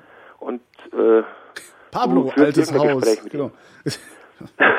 ja, genau. Solche Gespräche gibt es äh, mit, äh, wo Überwachte, also einer Straftat verdächtige Personen mit völlig unschuldigen Leuten reden. Ähm, und diese Gespräche an den völlig unschuldigen Leuten werden natürlich auch von einem Polizisten Klar. gehört und entsprechend bewertet. Ähm, und das kann manchmal dazu führen, dass ich mal denke, ah, das hat jetzt aber schon ein bisschen komisch geklungen. Oder so meint er auch das, was er sagt, oder meint er da irgendwas anderes? Hm, muss ich mir noch mal ein bisschen anschauen, was das für einer ist. Ja, und wenn du Pech ähm, hast, bist du Andreas Türk der damals ja äh, einen Vergewaltigungsvorwurf von der mhm. Staatsanwaltschaft gemacht gekriegt hat, weil ähm, die angeblich von ihm Vergewaltigte in einer Drogensache, glaube ich, sogar äh, abgehört worden ist. Ne? Na super. Also nee, gar nicht, noch nicht mal, sondern die, mhm. die angeblich von ihm Vergewaltigte ähm, hat mit einer, die abgehört worden ist, telefoniert und hat behauptet, Türk hätte sie vergewaltigt. Und daraufhin ist dann äh, die Staatsanwaltschaft äh, losmarschiert und hat, äh, ja, das hat Andreas also, Türk nachhaltig sozial vernichtet. Mhm. Äh, Fall schon, weil es natürlich jetzt eine öffentliche Person ist. Mhm. Äh, und wenn es also wirklich extrem dumm läuft und sich extrem blöd anhört am Telefon, ähm, dann ist das nicht ausgeschlossen. Mhm. Äh, in meinen Fällen, also 2003, in, in zehn Jahren Kripo, muss ich sagen, habe ich äh, das noch nicht gehabt und auch bei weitem auch keine keine Verdachtsfälle, wo ich sage, also das ist, äh, äh, ob da nicht doch was dran ist. Es klärt sich eigentlich in Kürze auf. Mhm. In dem Fall mag es jetzt anders, mag es jetzt anders gewesen sein. Ähm, und damit dein, also damit dein Recht gewahrt bleibt, dass du die Möglichkeit hast, dein Grundrecht auf richterliches Gehör auch in Anspruch zu nehmen, wirst du, wenn die Überwachung beendet ist, auch irgendwann von der Staatsanwaltschaft eine Benachrichtigung bekommen. Da steht dann drin, wir haben ein Ermittlungsverfahren äh, geführt gegen Herrn XY und haben dessen Telefon überwacht und in einem Gespräch am um 1. Februar um 19.30 Uhr äh, ist auch ein Gespräch mit Ihnen aufgezeichnet worden, was aber äh, zu nichts führt. Sie sind kein Verdächtiger wegen irgendwas, es hat jetzt auch keine Folgen. Wir wollten es Ihnen nur sagen. Aber äh, eigentlich will ich das gar nicht wissen, ehrlich gesagt. Damit du sagst, ja Moment, es ist ja auch ein Eingriff in, in, in meine Privatsphäre, ich bin da, da quasi belauscht worden, ich hätte das gern richterlich geklärt, ob das so in Ordnung ah. ist. Du sollst ja die Möglichkeit haben. Verstehe. Äh, und dann kannst du dich entscheiden, ob du das machst oder nicht. Das heißt, wenn ich mich zu stark, also wenn ich, wenn ich einen zu starken Übergriff empfinde, kann ich mich wiederum dagegen wehren. Jeder, der äh, sagen wir jetzt mal, Adressat einer staatlichen Eingriffsmaßnahme ist, hat das Recht, äh, äh, das von einem Richter anschauen zu lassen. Mhm. Das ist, äh, wenn du falsch parkst, äh, ist es vielleicht zunächst ein Problem zwischen dem Ordnungsamt und dir oder der Polizei und dir. Und wenn du sagst, es kann nicht sein, dass irgendein Fuzzi mir einen blöden Zettel ans Auto hängt, was überhaupt nicht stimmt, weil da bin ich überhaupt nie geparkt. Ähm, und ich müsste dann zahlen, wenn und, und, und, und, und ich will das geklärt haben. Dann wird äh, auch dieser verhältnismäßig kleine Fall irgendwann vor einem Amtsgericht verhandelt werden. Dann kannst du es dem Richter erzählen. Mhm. Richter ist da dein Vorteil, der ist eigentlich immer unabhängig. Also nicht eigentlich, er ist unabhängig. Ähm, dem ist es scheißegal, äh, ob er viel äh, Urteile spricht oder viel äh, Freisprüche ausspricht oder sowas. Der kann sich erlauben, äh, nach seiner Meinung sich die Geschichte anzuhören äh, und dann ja so gerecht und unbeeinflusst wie möglich zu urteilen. Mhm. Und deswegen ist das gut. Und äh, das gilt im Kleinen wie im Großen natürlich. Wie lange brauchst du im Schnitt, um ja dann tatsächlich jemanden dem, dem, vor Gericht zu bringen? Ab dem Moment, wo du irgendwie einen mhm. Verdacht hast oder wo, wo jemand angezeigt wurde oder sowas? Da gibt es auch keine Regelzeit. Wenn es ein entsprechend wertiger Fall ist, also die, die großen Fälle, die wir gehabt haben, wo es zwischen mehreren hundert Gramm und mehrere Kilo Kokain gegangen ist beispielsweise, war die Ermittlungszeit im Durchschnitt drei bis vier Monate. Ähm, die Zeit der verdeckten Maßnahmen, also über drei bis vier Monate ja. observiert, äh, Telefone abgehört, ähm, mit Leuten gesprochen etc. Ähm, und dann zum Beispiel eine Beschaffungsfahrt abgewartet, beobachtet und zum richtigen Zeitpunkt dann zugeschlagen. Ähm, dann sitzt die Person da, schaut meistens ziemlich belämmert, weiß gar nicht, wo wir herkommen ähm, und wird dem Ermittlungsrichter vorgeführt, der dann üblicherweise Untersuchungshaft anordnet. Mhm. Dann geht für mich die praktisch die offene Phase los, äh, äh, der, der zweite Teil, in dem ich äh, möglicherweise andere, bei anderen Personen noch Durchsuchungen vornehme, die als Abnehmer äh, in Frage kommen, schauen, ob die da von diesen Drogen noch äh, welche zu Hause haben, ähm, vernehmen die, gebe ihnen die Möglichkeit, die Geschichte aus ihrer Sicht darzustellen oder auch nichts zu sagen, wie auch immer. Ähm, mache vielleicht noch, äh, führe weitere Ermittlungen zu dem dann jeweiligen Hintermann noch, wenn ich es mittlerweile mitbekommen habe, raus. Ähm, gebe diverse Sachen zur Begutachtung, äh, und untersuche Asservate auf Spuren. Das dauert alles leider immer Wochen bis Monate, bis wir da Ergebnisse bekommen. Ähm, und so lang kann ja auch äh, noch nicht Anklage erhoben werden von Seite der Staatsanwaltschaft. Deswegen gibt es ja Untersuchungshaft. Also die Zeit mhm. zwischen der Festnahme und dem tatsächlichen Gerichtsverfahren ist die Untersuchungshaft. In der Zeit muss ich unter ziemlichen Zeitdruck mittlerweile, also ohne irgendwelchen zeitlichen Verzug, ähm, den Fall dann endgültig aufklären. Und dann muss er den, in einem möglichst lesbaren Ermittlungsbericht, äh, den jeder versteht, auch der, der nicht die letzten vier Monate an dem Fall gearbeitet hat, ähm, die Geschichte äh, zusammenführen, die Beweise, Sachbeweise mit den Aussagen zu verknüpfen ähm, und gibt das dann an die Staatsanwaltschaft ab.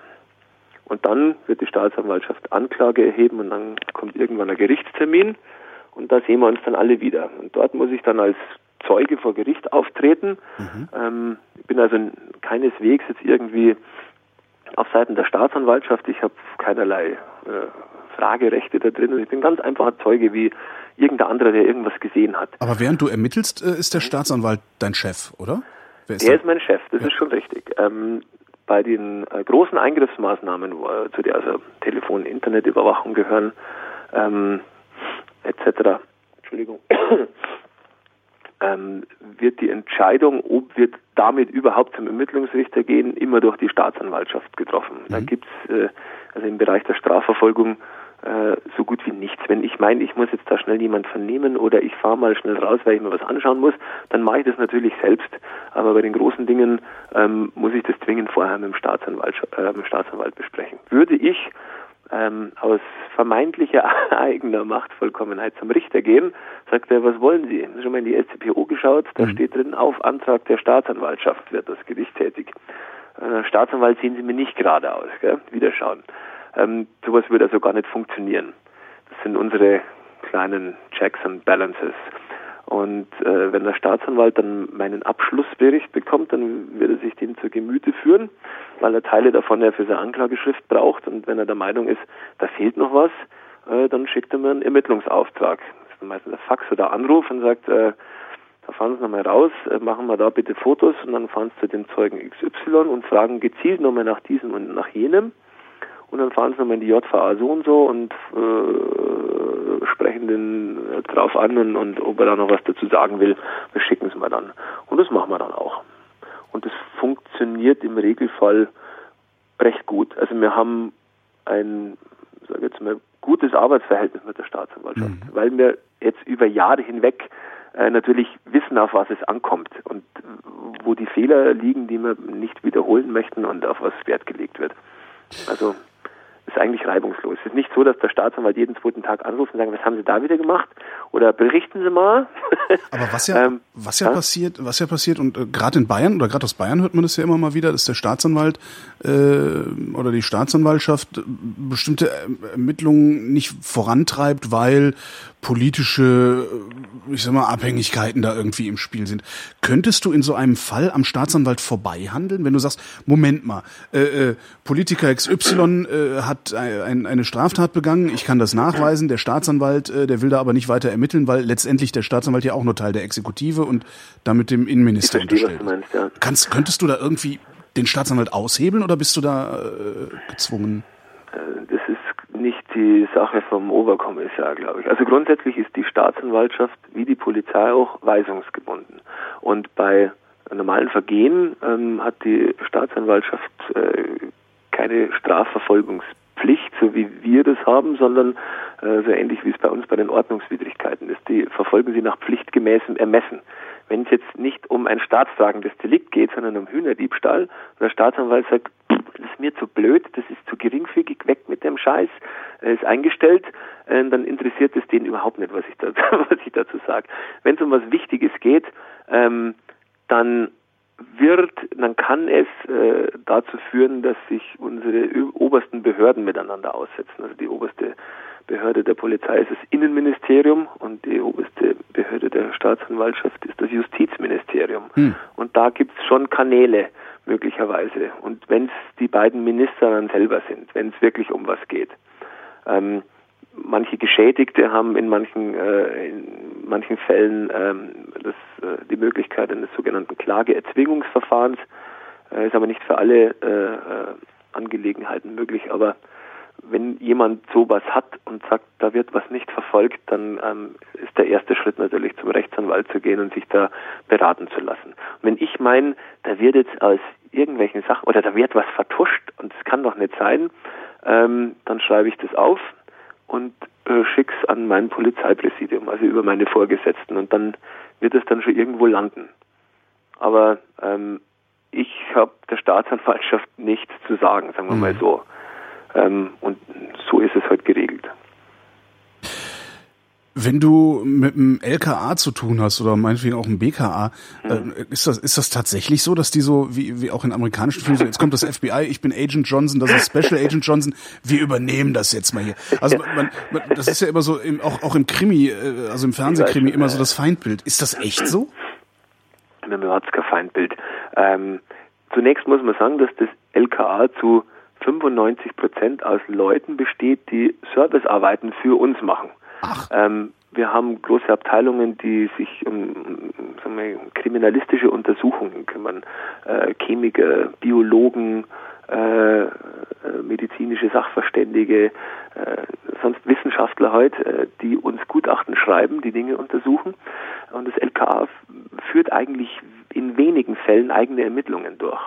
Es ist gesetzlich geregelt, wo das ist. Also eigentlich, eigentlich steht im Gesetz, dass das LKA alle Betäubungsmittelsachen macht oder alle mhm. namhaften. Äh, das können die aber nicht, weil es da viel zu wenig äh, äh, Leute dafür haben und deswegen machen wir das. Jetzt mal grob gesagt. Sachen wie ähm, äh, gröbere Vergehen nach äh, Sprengstoffgesetz, wenn jetzt irgendeiner eine Bombe bastelt, noch sogar noch bevor die losgeht, dann ist das in Zuständigkeit des Landeskriminalamts oder was jetzt mit größeren Waffen, Kriegswaffen zu tun hat zum Beispiel. Ähm, dann weiß ich aber eh schon, hoppla Bombe, das macht jetzt nicht die Kripo in Fürstenfeldbruck, sondern da rufe ich gleich beim LKA an und dann kommen die und dann bin ich ganz froh, dass die sich äh, um das Zeug kümmern. Dann haben es noch äh, diverse Spezialisten für Aufgaben, die personalintensiv sind und die man zeit- und personen, personenmäßig gar nicht selbst durchführen können. Ähm, es gibt Observationsgruppen dort, ähm, es gibt Spezialisten um, äh, zum Entschärfen beispielsweise von eigenartigen Gegenständen. Und es gibt unsere Kollegen vom, vom Rauschgift, es gibt zum Beispiel eine äh, große gemeinsame Ermittlungsgruppe zwischen ähm, LKA Bayern und dem Zoll, also Zoll ist ja Bundesbehörde und die mhm. Landesbehörde, die sich dann um die grenzüberschreitende größere Drogenkriminalität kümmern. Ähm, und wenn ich was wissen muss, äh, dann wende ich mich an die und wir haben miteinander, äh, möchte ich sagen, freundschaftliches Verhältnis. Ähm, es gibt große Fälle, die das LKA übernehmen würde, wenn sie Kapazitäten haben, wenn sie mehrere Kilo aufwärts geht und äh, bewaffnete Bande und Drogenhändlerring über halb Europa äh, beispielsweise da dahinter steht, dann macht es auch nicht ich, weil, weil da schlichtweg überfordert bin, weil ich die Ressourcen nicht habe.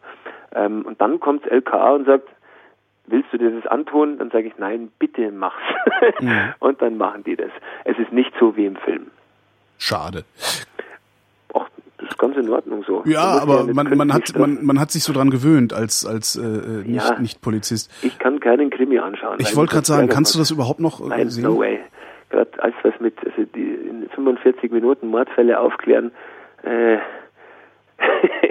das funktioniert nicht. Und und äh, ja, der Krimi will unterhalten und der will dann immer irgendein äh, Geheimnis von früher, das jetzt wieder hochkommt und noch irgendeine Love Story mit einbauen.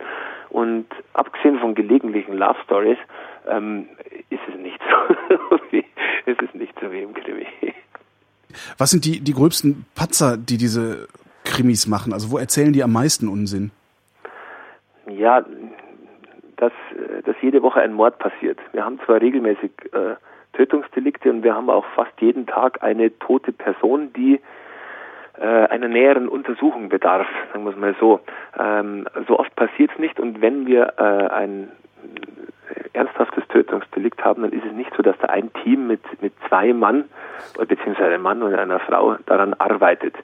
Ähm, das ist gar nicht möglich. Man kann heute äh, nichts mehr aus dem Ärmel schütteln. Viele ähm, Verfahren, gerade wegen Kapitalverbrechen, brauchen eine ganz immens genaue ähm, Spurensicherung und eine immens äh, kleinliche Beweisführung.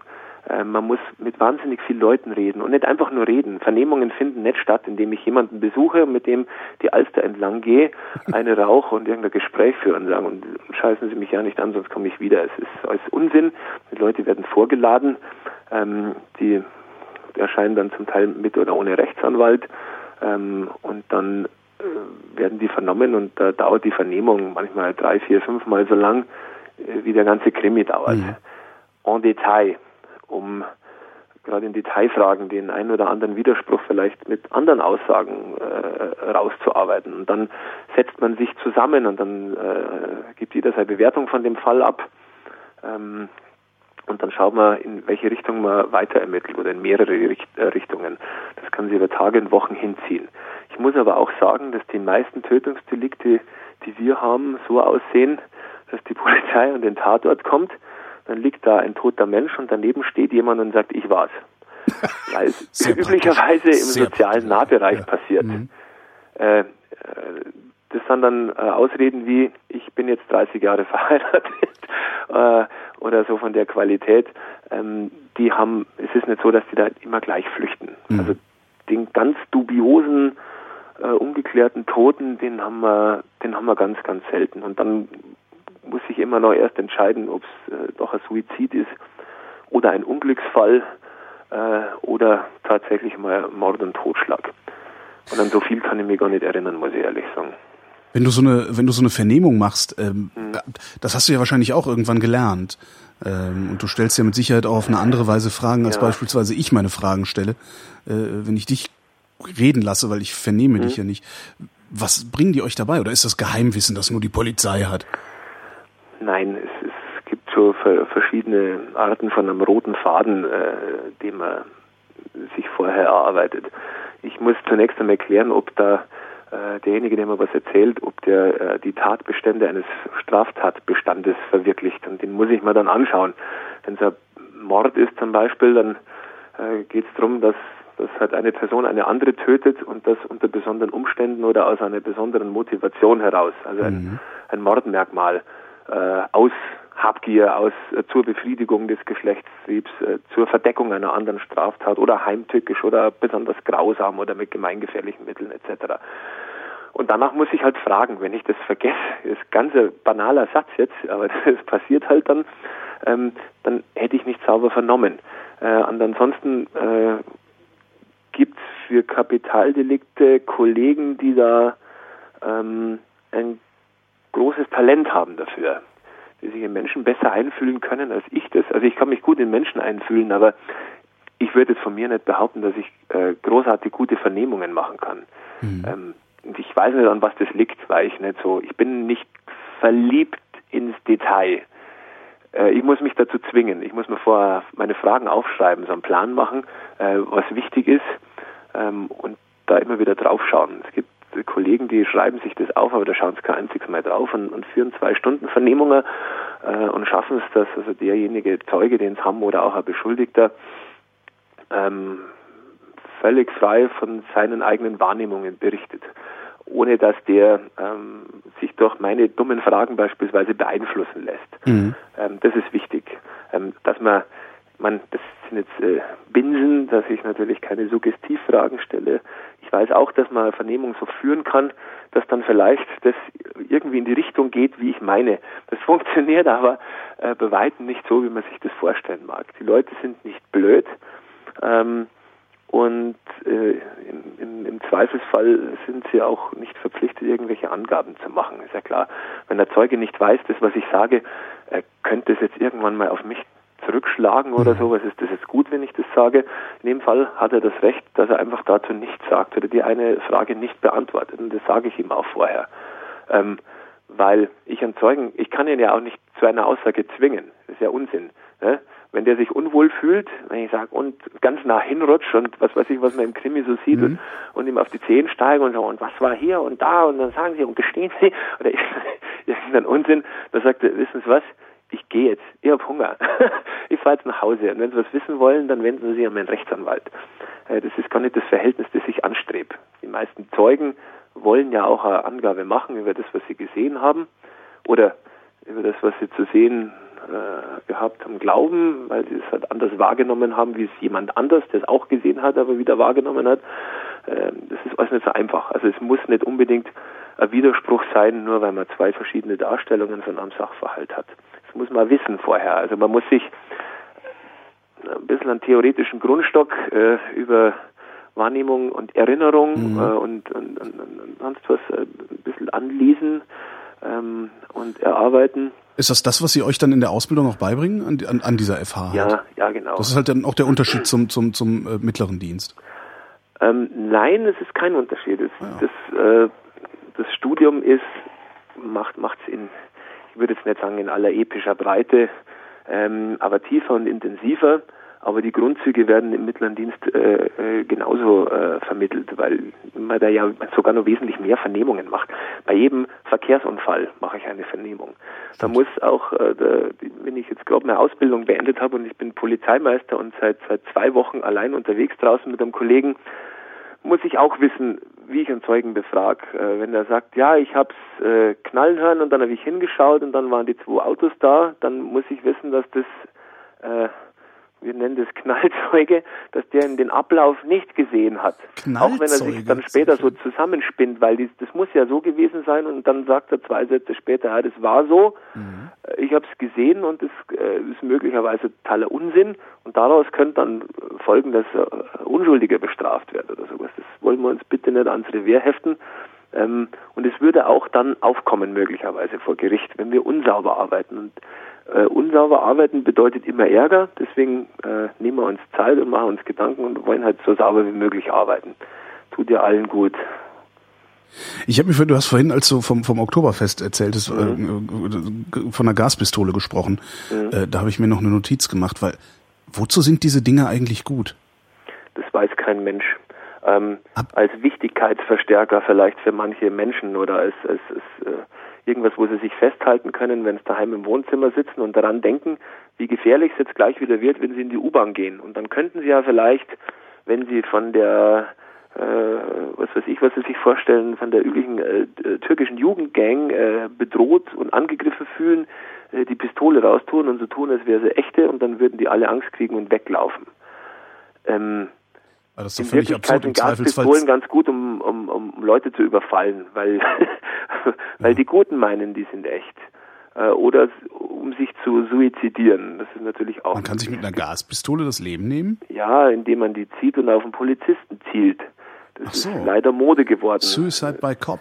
Ja, genau. Mhm. Das ist nicht zu Unrecht, es hat so einen amerikanischen Namen, weil das, äh, dieses Phänomen dort zuerst entdeckt worden ist. Und auch bei uns ist es leider äh, ganz groß im Kommen. Das ist eine, ja, da muss ich nichts dazu sagen. Also, wohl ist mir nicht dabei. Ich will nicht sagen, dass ich darauf warte, bis, bis ich mal dran bin, aber zunächst mhm. die, die Kollegen in Uniform. Ähm, wo du die türkische, die türkische Jugendgang erwähnst, der Notarzt, mhm. Äh, von dem ich vorhin sprach, ja. der sagte mal, ähm, je länger er diesen Job macht, desto stärker muss er, äh, also eine desto größere kognitive Leistung muss er erbringen, um nicht zum Rassisten zu werden. Weil der sagt, äh, das ist natürlich, ne, das ist, ich sag ja immer, ja. wir haben, wir haben kein, wir haben kein Ausländerproblem, wir haben ein Assi-Problem und viele Ausländer sind halt Assis und dadurch Völlig sieht das aus, als hätten wir ein Ausländerproblem. Ähm, äh, geht dir das ähnlich? Also ist es bei der Polizei ein ähnlicher Effekt? Also er sagt halt, so, ja. er sagt halt, es ist äh, mir mal so gegangen. Ähm, ich habe mir mal die Mühe gemacht und habe meine Fälle angeschaut über, über einen Zeitraum von zwei, drei, vier Jahren. Und ich muss sagen, dass ähm, das Verhältnis von man kann es ja heute nicht mehr ausdrücken. Ich will jetzt nicht so einen Unsinn sagen mit Migrationshintergrund oder ein Sarah Biodeutsche, äh, Biodeutsche ohne Deutsche. Genau. Ähm, aber du weißt, was gemeint ist. Ja. Also Verhältnis Deutsche, Nicht-Deutsche äh, haben wir ungefähr 60, äh, 40 in meinen Fällen oder 70, 30, so um den Dreh rum. Ähm, also schon mehr Nicht-Deutsche als ihr Anteil an der Bevölkerung ist, aber jetzt nicht so, dass mich das großartig äh, irgendwie beunruhigt. Ähm, in den Bereichen, äh, aber jetzt seit der Zeit, wo ich Drogenfander bin, mhm. als ich noch äh, uniformiert war äh, und da überwiegend im Bereich der Straßenkriminalität äh, tätig war, war das Verhältnis deutlich anders. Ähm, die äh, schnelle Empörung, das äh, sich wichtig machen und, und ähm, aggressiv sein und also schon so grundaggressiv, also so, so Leute anpöbeln auf, wie ich vorhin schon mal gesagt habe, auf U-Bahn-Treppen so rumhocken, mhm. dass, dass die äh, arme alte Oma äh, da um, um 15 Leute rumgehen muss, bloß weil die Rotzlöffel zu faul sind, äh, zur Seite zu gehen und dann nur äh, dummes Geschaue und, und, und, und dieses Gehabe ähm, ist habe ich überwiegend bei Nichtdeutschen erlebt. Das ist schon richtig. Mhm. Aber mittlerweile, die in dem Alter, die, hm, wie soll man sagen, es sind mittlerweile bei uns gemischte Gruppen. Also das ist jetzt nicht so, dass, dass da die große Segregation stattfindet. Ein, Türken in der einen und äh, äh, Deutsche in der anderen und Österreicher, die dann gesagt in der dritten Ecke hocken. Ähm, das ist dann schon anders, eine andere Morphologie der, der Gesellschaft. Das sind dann alle, die sich aus der Hauptschule kennen, mhm. alle, die miteinander in einem Betrieb arbeiten, alle, die miteinander, naja, Feuerwehr und Fußball ist jetzt eher nett, was die Leute dazu treibt. Also das sind halt Gruppen aus einem Viertel, mhm. Deutsche und Ausländer gemischt. Aber wie gesagt, Bayern und äh, äh mehr so ländlicher Bereich. Gell? Stadt hat immer eigene Gesetze. Ah ja. Wenn so, also wenn so eine, so eine Gaspistole, also die Leute glauben ja, sie könnten sich damit selbst verteidigen. Ich bestreite das ja, weil ich kann mir nicht vorstellen, ja. dass in so einer kleinen Patrone genug drin ist, um äh, jemanden wirksam außer Gefecht zu setzen. Also jetzt an, an, an Gas. So. Ähm, Gibt es überhaupt irgendwas, was die Polizei an, an Selbstverteidigungsmitteln empfiehlt? Also ich finde ja diese lustigen kleinen Elektroschocker so süß. Aber wahrscheinlich nutzen die auch nichts, ne? Ähm, Gibt es irgendwas, was ihr empfehlt oder empfehlt ihr grundsätzlich wegrennen? Ich, ich empfehle es nicht. Äh, die Elektroschocker, man muss sich überlegen, man muss ja da ganz, ganz, ganz nah hin. Ich meine, wird man festgehalten, dann ist es, dann ist man eh schon nah dort und dann kann das eine gute Idee sein. Mhm. Ähm, was in meinen Augen am besten wirksam ist, ist Pfefferspray. Mhm. Ähm, das ist eine kleine Dose, die kann eigentlich jeder mitnehmen in der Jacke, Frauen in der Hand, in der Handtasche ist immer blöd, da muss man aufmachen und in der typischen Frauenhandtasche, die finden nie was in zehn Minuten. Also das ist, man muss also irgendwo anders lagern. ähm, und äh, das wirkt im Regelfall recht gut. Also wenn ich selber habe es aber nicht benutzen, nie eingesetzt, ja aber ich habe es schon mal gesehen. Ähm, und das ist, glaube ich, also optisch so wie wenn einer mit der Axt auf den Kopf kriegt. Also der kann, der macht die Augen zu, der kann die nicht mehr öffnen, weil es so brennt und dann setzt er sich hin. Mhm. Und einer hat mir gesagt, der hätte es mir lieber ins Knie geschossen, oh. weil es so scheiße wehtut. Ähm, also dem Bürger würde ich Pfefferspray empfehlen. Und Aber das, er darf es halt nicht benutzen. Ähm, das ist ja, also wenn, soweit ich weiß, darf man das ja nicht. Es gibt ja welche mit, mit Prüfzeichen, glaube ich, vom Bundeskriminalamt, also BKA, in, in so einer Raute drauf. Nagel mich da nicht fest. Ich habe damit mhm. nicht regelmäßig zu tun, deswegen weiß ich es nicht. Es gibt welche, die haben dieses Prüfzeichen nicht. Da steht drauf nur zur Tierabwehr. Genau. Das darf man auch nur in der festen Absicht zur Tierabwehr, also gefährliche Hunde mitnehmen. Aber mhm. wenn ich in einer Notwehrsituation bin, dann darf ich selbstverständlich straffrei verwenden, ist ja klar. Ja. Ähm, bei Notwehr muss ich vorher nicht schauen, ob das verhältnismäßig ist. Das ist dann nicht zu prüfen, sondern nur, dass ich heil meinen Arsch aus der Situation rauskriege. ist eigentlich verblüffend, dass nicht ständig irgendwelche Pfefferspray-Angriffe passieren irgendwo, oder? Ja, vielleicht passiert auch in Wirklichkeit gar nicht so viel. Nein, die Leute haben keine Pfeffersprays. Ich, äh, jeden Tag, wenn ich äh, morgens in mein Büro gehe, schaue ich mal die äh, Fälle an aus meinem weiteren Umkreis, die am Tag zuvor passiert sind mhm. oder am Wochenende zuvor, wenn es Montag ist. Ähm, und da ist eigentlich immer wieder ist irgendwo äh, so ein, ein Angriff dabei, sage jetzt mal Körperverletzungsdelikte oder ein Raub. Da vergeht in meinem Umkreis, ich habe ungefähr 560.000 Leute in meinem Dienstbereich. Ähm, das kann natürlich nicht sein, dass da nichts passiert. Aber so auf einen Ort bezogen passiert eigentlich fast nie was. Und wenn man jetzt die, die speziellen Gelegenheiten rausrechnet, wie Volksfeste oder irgendwelche öffentliche Veranstaltungen, wo die Leute sich besaufen und auf die Schnauze hauen, traditionell schon, was ja bei uns also gute alte Tradition ist, ähm, dann ist es gar nicht so viel, wie man eigentlich meint.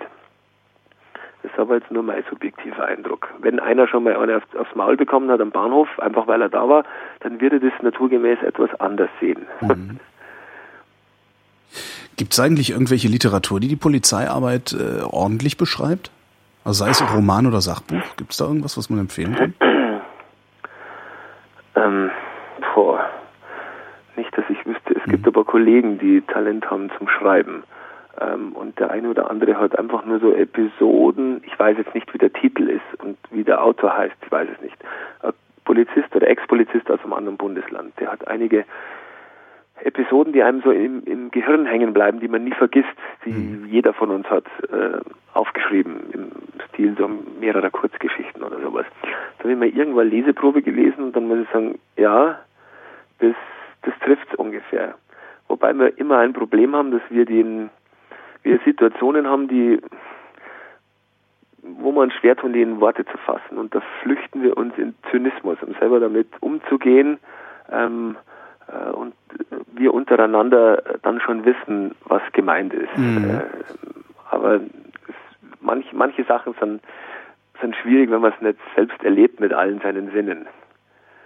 Aber ich wüsste jetzt auch, ich würde mir es da schwer tun, ein Beispiel zu sagen. Ansonsten weiß ich, ich kann jetzt keine Literatur empfehlen.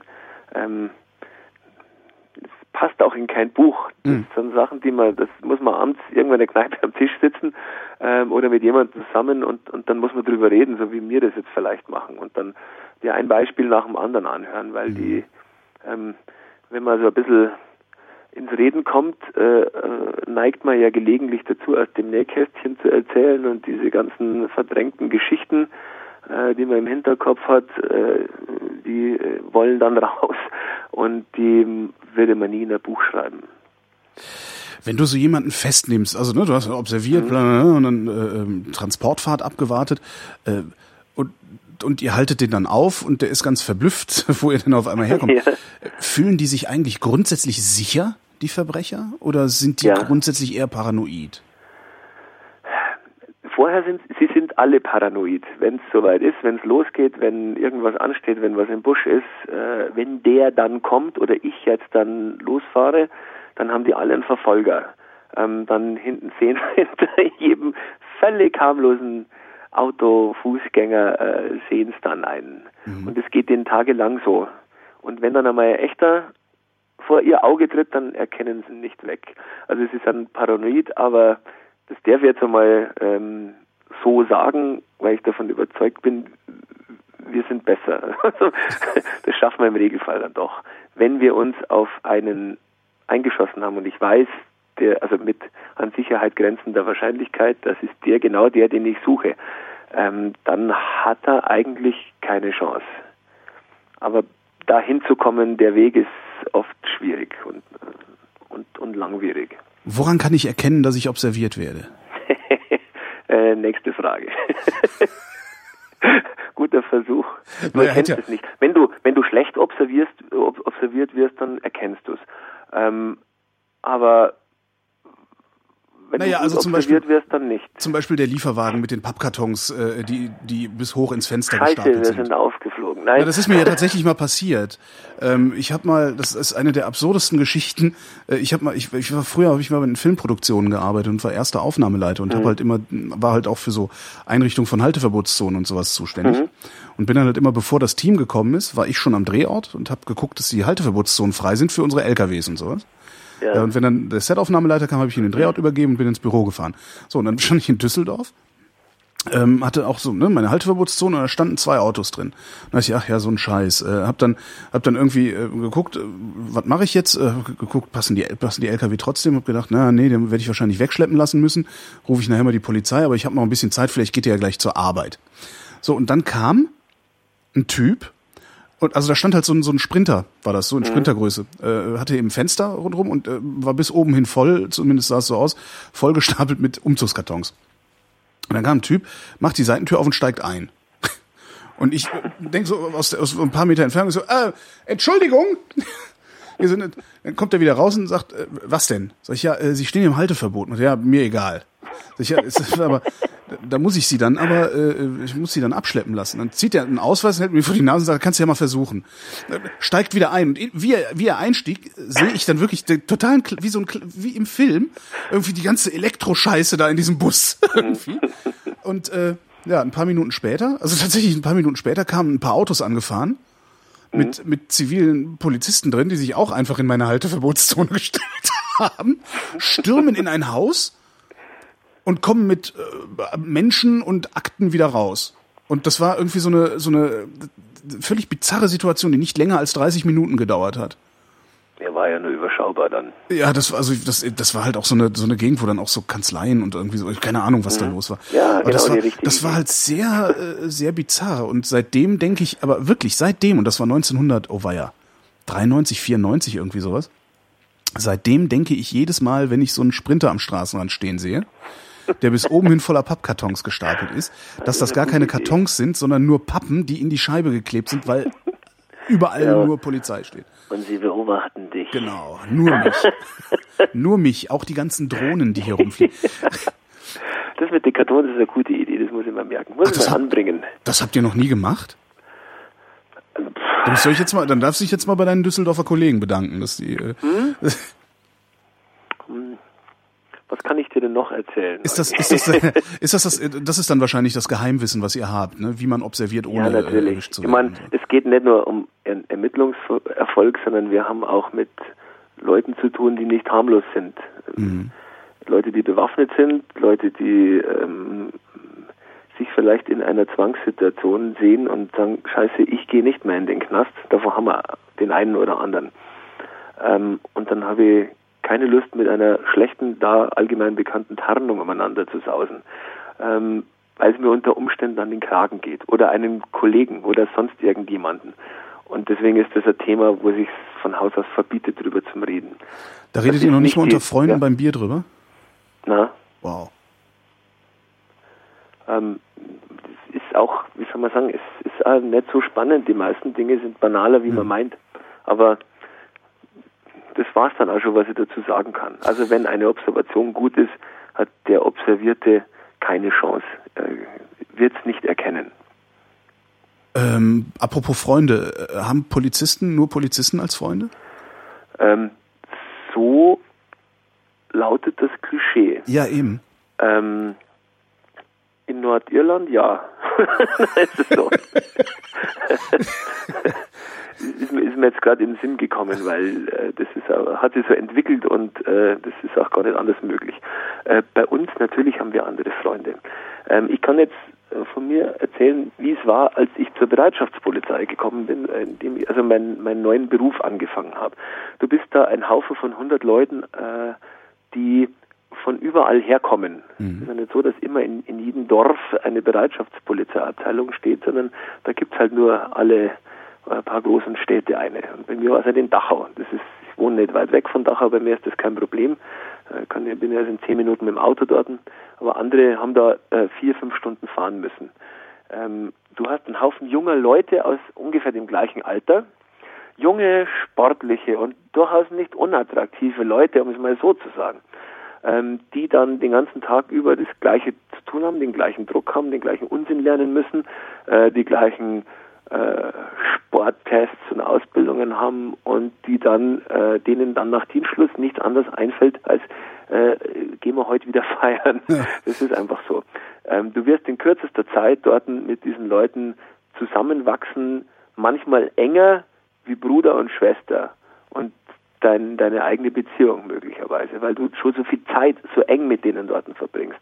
Äh, du bist im Dojo, du kämpfst mit ihnen äh, Schulter an Schulter, du marschierst mit ihnen, du läufst mit ihnen, du schwimmst mit ihnen, du hockst neben ihnen in der Schule, du äh, fragst dich gegenseitig dein Rechtswissen ab. Äh, du leidest mit, wenn er andere irgendein Problem hat, weil er dir schon so ans Herz gewachsen ist. Mhm. Ähm, hängst auf einem Haufen. Und das ist so intensiv und üblicherweise bleibt man halt unter der Woche da drin, weil keiner dann wieder drei Stunden heimfahren will. Ich bin jetzt sechs Stunden Auto fahren jeden Tag. Das kann sich kein Mensch mehr leisten vom Benzin her. Ähm, und dann ist die Gefahr recht groß, dass die alten Freundschaften verkümmern, wenn man sie nicht pflegt, wie jede Beziehung. Äh, und bei mir war es leider so. Ich bin, das war wie Eintauchen in eine neue Welt. Habe mich dann auch sofort verliebt in eine wunderbare Frau, und habe nichts anderes mehr gekannt. Ich wollte gar nicht irgendwo anders hin, sondern ich wollte da sein, weil sie da auch war. Und da war ich dann die ganze Woche. Ähm, und äh, dann hat man, dann wechselt man seinen Freundeskreis, mhm. was bei meinem alten Freundeskreis zu Recht nicht gut angekommen ist. Und jetzt äh, langsam bin ich eigentlich wieder dabei, dass ich wieder so alte Kontakte wieder äh, knüpfe und es tut mir sehr gut. Ähm, einige Freundschaften, andere, die habe ich nie, äh, äh, nie aufgegeben. Und da bin ich aber eher extrem. Also die meisten haben damit keine Probleme. Ich weiß aber, was gemeint ist, so wie ich es erzählt habe. Wie spreche ich eigentlich Polizisten korrekt an? Weil Herr Wachtmeister ist ja, glaube ich, falsch. Ne? ja, diesen eigenartigen Dienstgrad gibt es nicht mehr. Ähm, kein Mensch von uns will mit Dienstgrad angesprochen werden. Wir sind nicht in Amerika. Ja, ich erkenne den ja auch nicht. Ich weiß ja nicht, ja, was diese eben. Sterne heißen. Kennt jemanden, der lesen und schreiben kann. Das ist ähm, ja der ähm, alte Witz, aber sonst? Ähm, nachdem wir auch keine Namensschilder tragen, ist das äh, ein bisschen blöd. Sagen wir Hallo Sie oder entschuldigen Sie bitte oder also wenn man was wissen will. So mache ich es halt. Ähm, je mehr man versucht, sich da zu verkünsteln und irgendwas richtig zu machen, äh, desto, desto gestellter klingt es eigentlich. Ich weiß nicht, wie man jemand anders auf der Straße anspricht halt. Von dem man Entschuldigen Sie. Ja, Herr Polizist. Das war auch blöd. Herr. Nein, Polizist. Entschuldigen Sie bitte. Schutzmann. Entschuldigung, Ja, ich werde albern. Entschuldigen Sie bitte oder, oder, oder sowas. Ich hätte, hätte mal eine Frage. Mhm. Kein Problem. Also das, so würde ich es machen. Alles andere klingt gestelzt. Kriminaloberkommissar Andi, vielen Dank. Gerne.